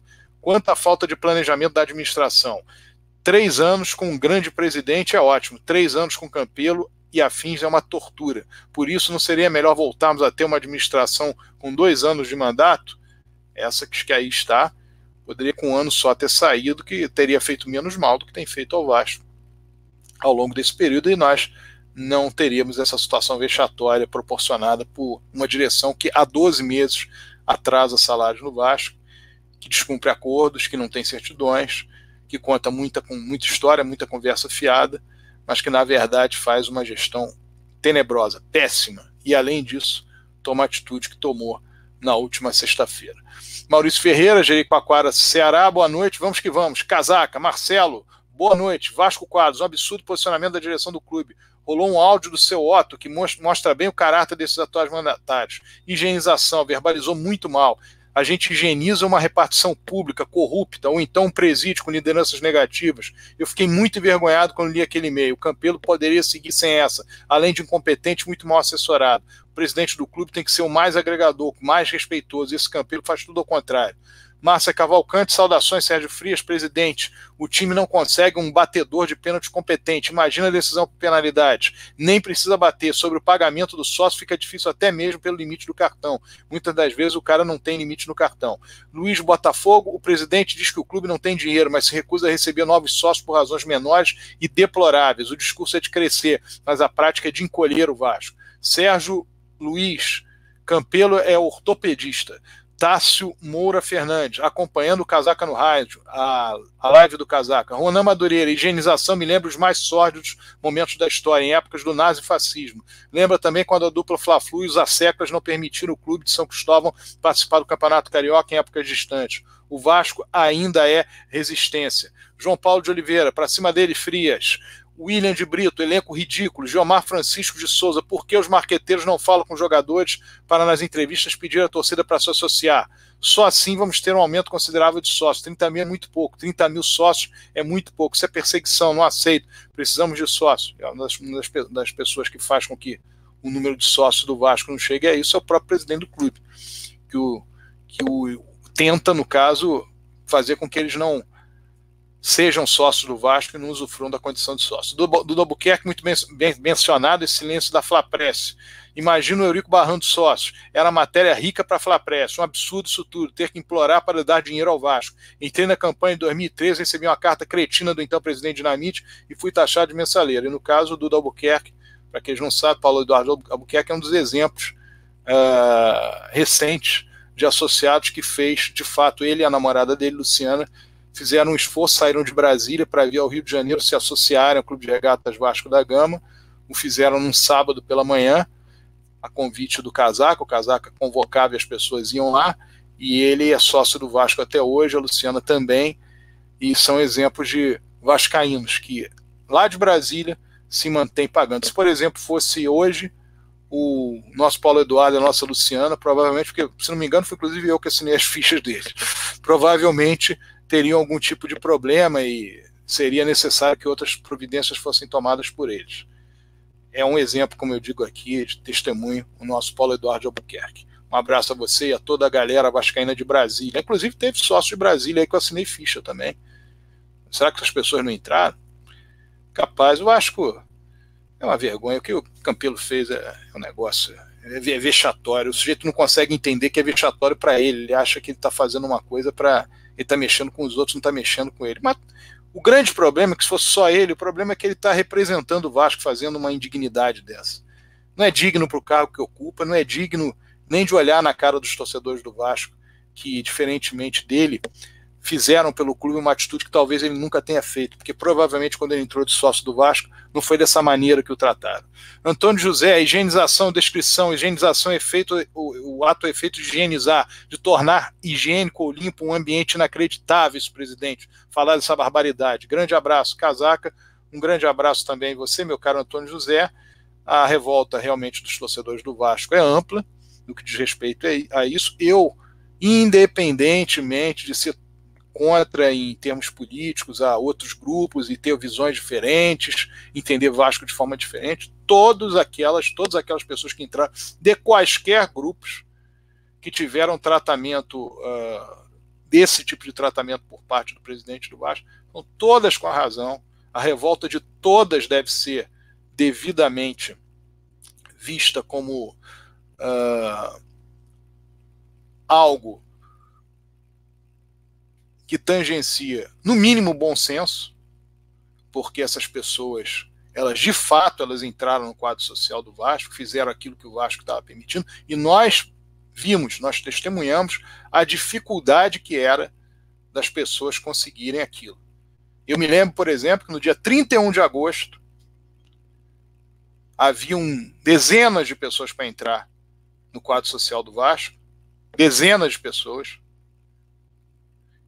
e deram com a cara no portão, porque o Vasco fecha a sua secretaria de nove a meio-dia, perdão, a partir de meio-dia, abre a sua secretaria no sábado só de nove a meio-dia, a partir de meio-dia fecha a secretaria, e em todos os sábados ficava a loja do gigante para que as pessoas se associassem. Coincidentemente, no sábado 31 de agosto, foi mandado pelo presidente do Vasco que fechasse aquela loja, que aquela loja fosse fechada. Ou seja, as pessoas não puderam se associar, inclusive em função disso, algumas foram segunda-feira no clube se associar. Aliás, eu assinei as fichas, bom que lembrando. Tem muita ficha, muita ficha. E independentemente disso, ou em função disso, melhor dizendo, não independente disso, em função disso, nós tivemos uh, pessoas que não se associaram ao Vasco para prazer, para gáudio da diretoria do Vasco, que elas foram no sábado à tarde para se associar, inclusive gente que morava fora do Rio. Uma dessas pessoas que morava fora do Rio, que é o nosso Júlio, Júlio da Bandeira, ele foi se associar na segunda-feira, saiu, de, se não me engano, de Araruama, onde ele morava. Também assinei a ficha dele, deixar claro. E foi lá se associar ao Vasco, ele que já fora sócio do Vasco, e foi lá se associar ao Vasco para poder ter o direito, seja de votar, seja de quando vier ao Rio para assistir o jogo com um ingresso mais barato, trazer o filho, seja para frequentar o que tiver que frequentar, enfim, tudo aquilo que o, o sócio do Vasco tem direito.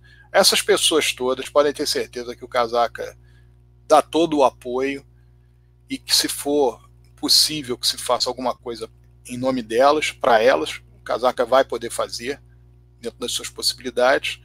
E desde já nós dissemos, dizemos que foi feita uma grande indignidade e absolutamente sem precedentes na história do Vasco a atitude tomada. Os motivos, quem pagou, levou transporte, filmaram um van, assinou não sei quantas fichas, nada justifica. Nada justifica essa ação, eu garanto a vocês, ela é muito mais vascaína do que muitas que eu vi por aí ao longo desses três anos, desses dois anos e pouco. Dois anos, está chegando a dois anos aí dessa, dessa, gestão horrorosa. Um ano e dez meses. Muito, muito mais vascaíno essa atitude do que nesses 20 meses eu vi muitas tomadas pela direção do Vasco por gente que fica próximo ali. É um completo absurdo e as pessoas precisam de fato entenderem, elas precisam entender que tem o direito sim de pleitear, porque a atitude não foi de acordo com o Estatuto do Vasco. A palavra higienização é ofensiva a todas as pessoas que entraram no quadro social. Houve a entrada aceita de 400 pessoas, que mais pareceu 400 pessoas que ou não eram problema para a direção ou eram boas para a direção entrarem no quadro social. Os argumentos utilizados são argumentos pífios, não estatutários. 100 pessoas, 130, 150, não resolvem uma eleição num quadro social de 5 mil pessoas fora os remidos, ou 4 mil pessoas fora os remidos. Então a atitude não tem nenhum tipo de justificativa e ela entende que não ter justificativa está resolvido o problema. Engana-se. Engana-se, vai provavelmente usar esse argumento lá na frente, mas engana-se. É um grande engano. E lamentável no que diz respeito ao Vasco como instituição, o Vasco que nós respeitamos e que não foi respeitado, principalmente o seu torcedor, por parte do presidente do clube, como nós já dissemos antes. Recado final, começando pelo Rodrigo Alonso. Aliás, pelo Yuri Gaspar, depois nós passamos para o Rodrigo. Começando pelo Yuri Gaspar. Opa, valeu, Sérgio. Então vamos lá. É, muito obrigado a todo mundo, a todos os vascaínos de raiz, todos os casaquistas do Brasil e do mundo. Vamos defender o Vasco sempre. Vamos torcer quinta-feira para a gente ganhar às 7h15 do Havaí na casa do adversário. Vamos superar todas essas adversidades e uma pena que a gente tenha esse episódio, essa mancha é, de dessa barração de centenas de sócios que querem ajudar o Vasco, querem se doar ao Vasco, pagar o Vasco. E uma palavra dessa, higienização, uma coisa altamente ultrapassada e que não condiz com a nossa história. Então, espero sinceramente que, sei lá, isso se resolva da melhor forma possível e que a justiça não dê é, não prorrogue o mandato do, desse presidente, porque é ele que está ocasionando isso. E, enfim, é que acabe logo, que, que saia, que cuide, de repente, da, dos seus negócios, porque realmente com o Vasco está é, tá fazendo uma péssima gestão, a gente só disputa é, lá embaixo da tabela e a gente só perde vexame em cima de vexame, então a gente não aguenta mais, o Vascaíno não merece. Então vamos continuando na luta aí, e até segunda-feira, gente. Muito obrigado aí a todos. Valeu, a galera da mesa aí. De Noel, boa recuperação. E a todos os vascaínos aí, uma ótima semana. Muito bem. Recado final agora do Rodrigo Alonso. Bom, boa noite aí aos amigos da mesa. Boa noite à torcida vascaína. É, um dos recados aí, um rapaz falou alguma coisa a respeito de higienização se faz é, na criminalidade. E eu digo, ainda vou, vou dizer mais, olha o absurdo que é essa, essa atitude do Campelo. Nem um criminoso é impossibilitado de ser sócio do Vasco. Porque o criminoso que tem a sua renda de, em origem criminosa, ou seja, um dinheiro de origem criminosa, ele pode se tornar sócio do Vasco e pagar suas, suas mensalidades com dinheiro de origem criminosa. Ou seja, as pessoas que estão entrando no Vasco e que são alvo da tal higienização são piores que criminosos, porque os criminosos, um cara que é um criminoso, que é um bandido, que tem o seu dinheiro sujo, ele pode pagar a, a mensalidade do Vasco, não tem nada no estatuto que impeça. Mas para o senhor Alexandre Campelo, essas pessoas que são alvo da higienização são piores que criminosos. Vou dar um recado para vocês. Vamos vencer o próximo jogo contra o Havaí. Fiz um levantamento aqui primeiras nove rodadas, o Vasco teve aquele início atípico, foram sete resultados ruins nas primeiras, quatro derrotas e três empates. Depois tivemos duas vitórias seguidas, que foram as únicas até agora. Sempre que o Vasco perdeu, o Vasco na rodada seguinte se recuperou. Décima rodada, Grêmio 2 a 1 Na rodada seguinte, vencemos o Fluminense por 2 a 1 Décima quinta rodada, perdemos para o Urubu. Na rodada seguinte, vencemos o São Paulo por 2 a 0 Décima oitava rodada, perdemos para o Bahia. Na rodada seguinte, vencemos a Chapecoense por 2 a 1 Vigésima segunda rodada, perdemos para o Corinthians. No jogo seguinte, vencemos o Atlético Mineiro. Então, seguindo aqui, como eu falei no meu, meu boa noite, é uma equipe vagalume. Perdemos o resultado, o jogo anterior. Vamos vencer o Havaí. Espero que se quebre esse tabu que a gente continue aí vencendo para sair dessa situação. Boa noite a todos. Muito bem, deixo aqui um beijo à Dona Helena de Niterói, um beijo à minha irmã Claudia Helena, um abraço ao seu Juvenil. Boa noite, Rio. Boa noite, Brasil.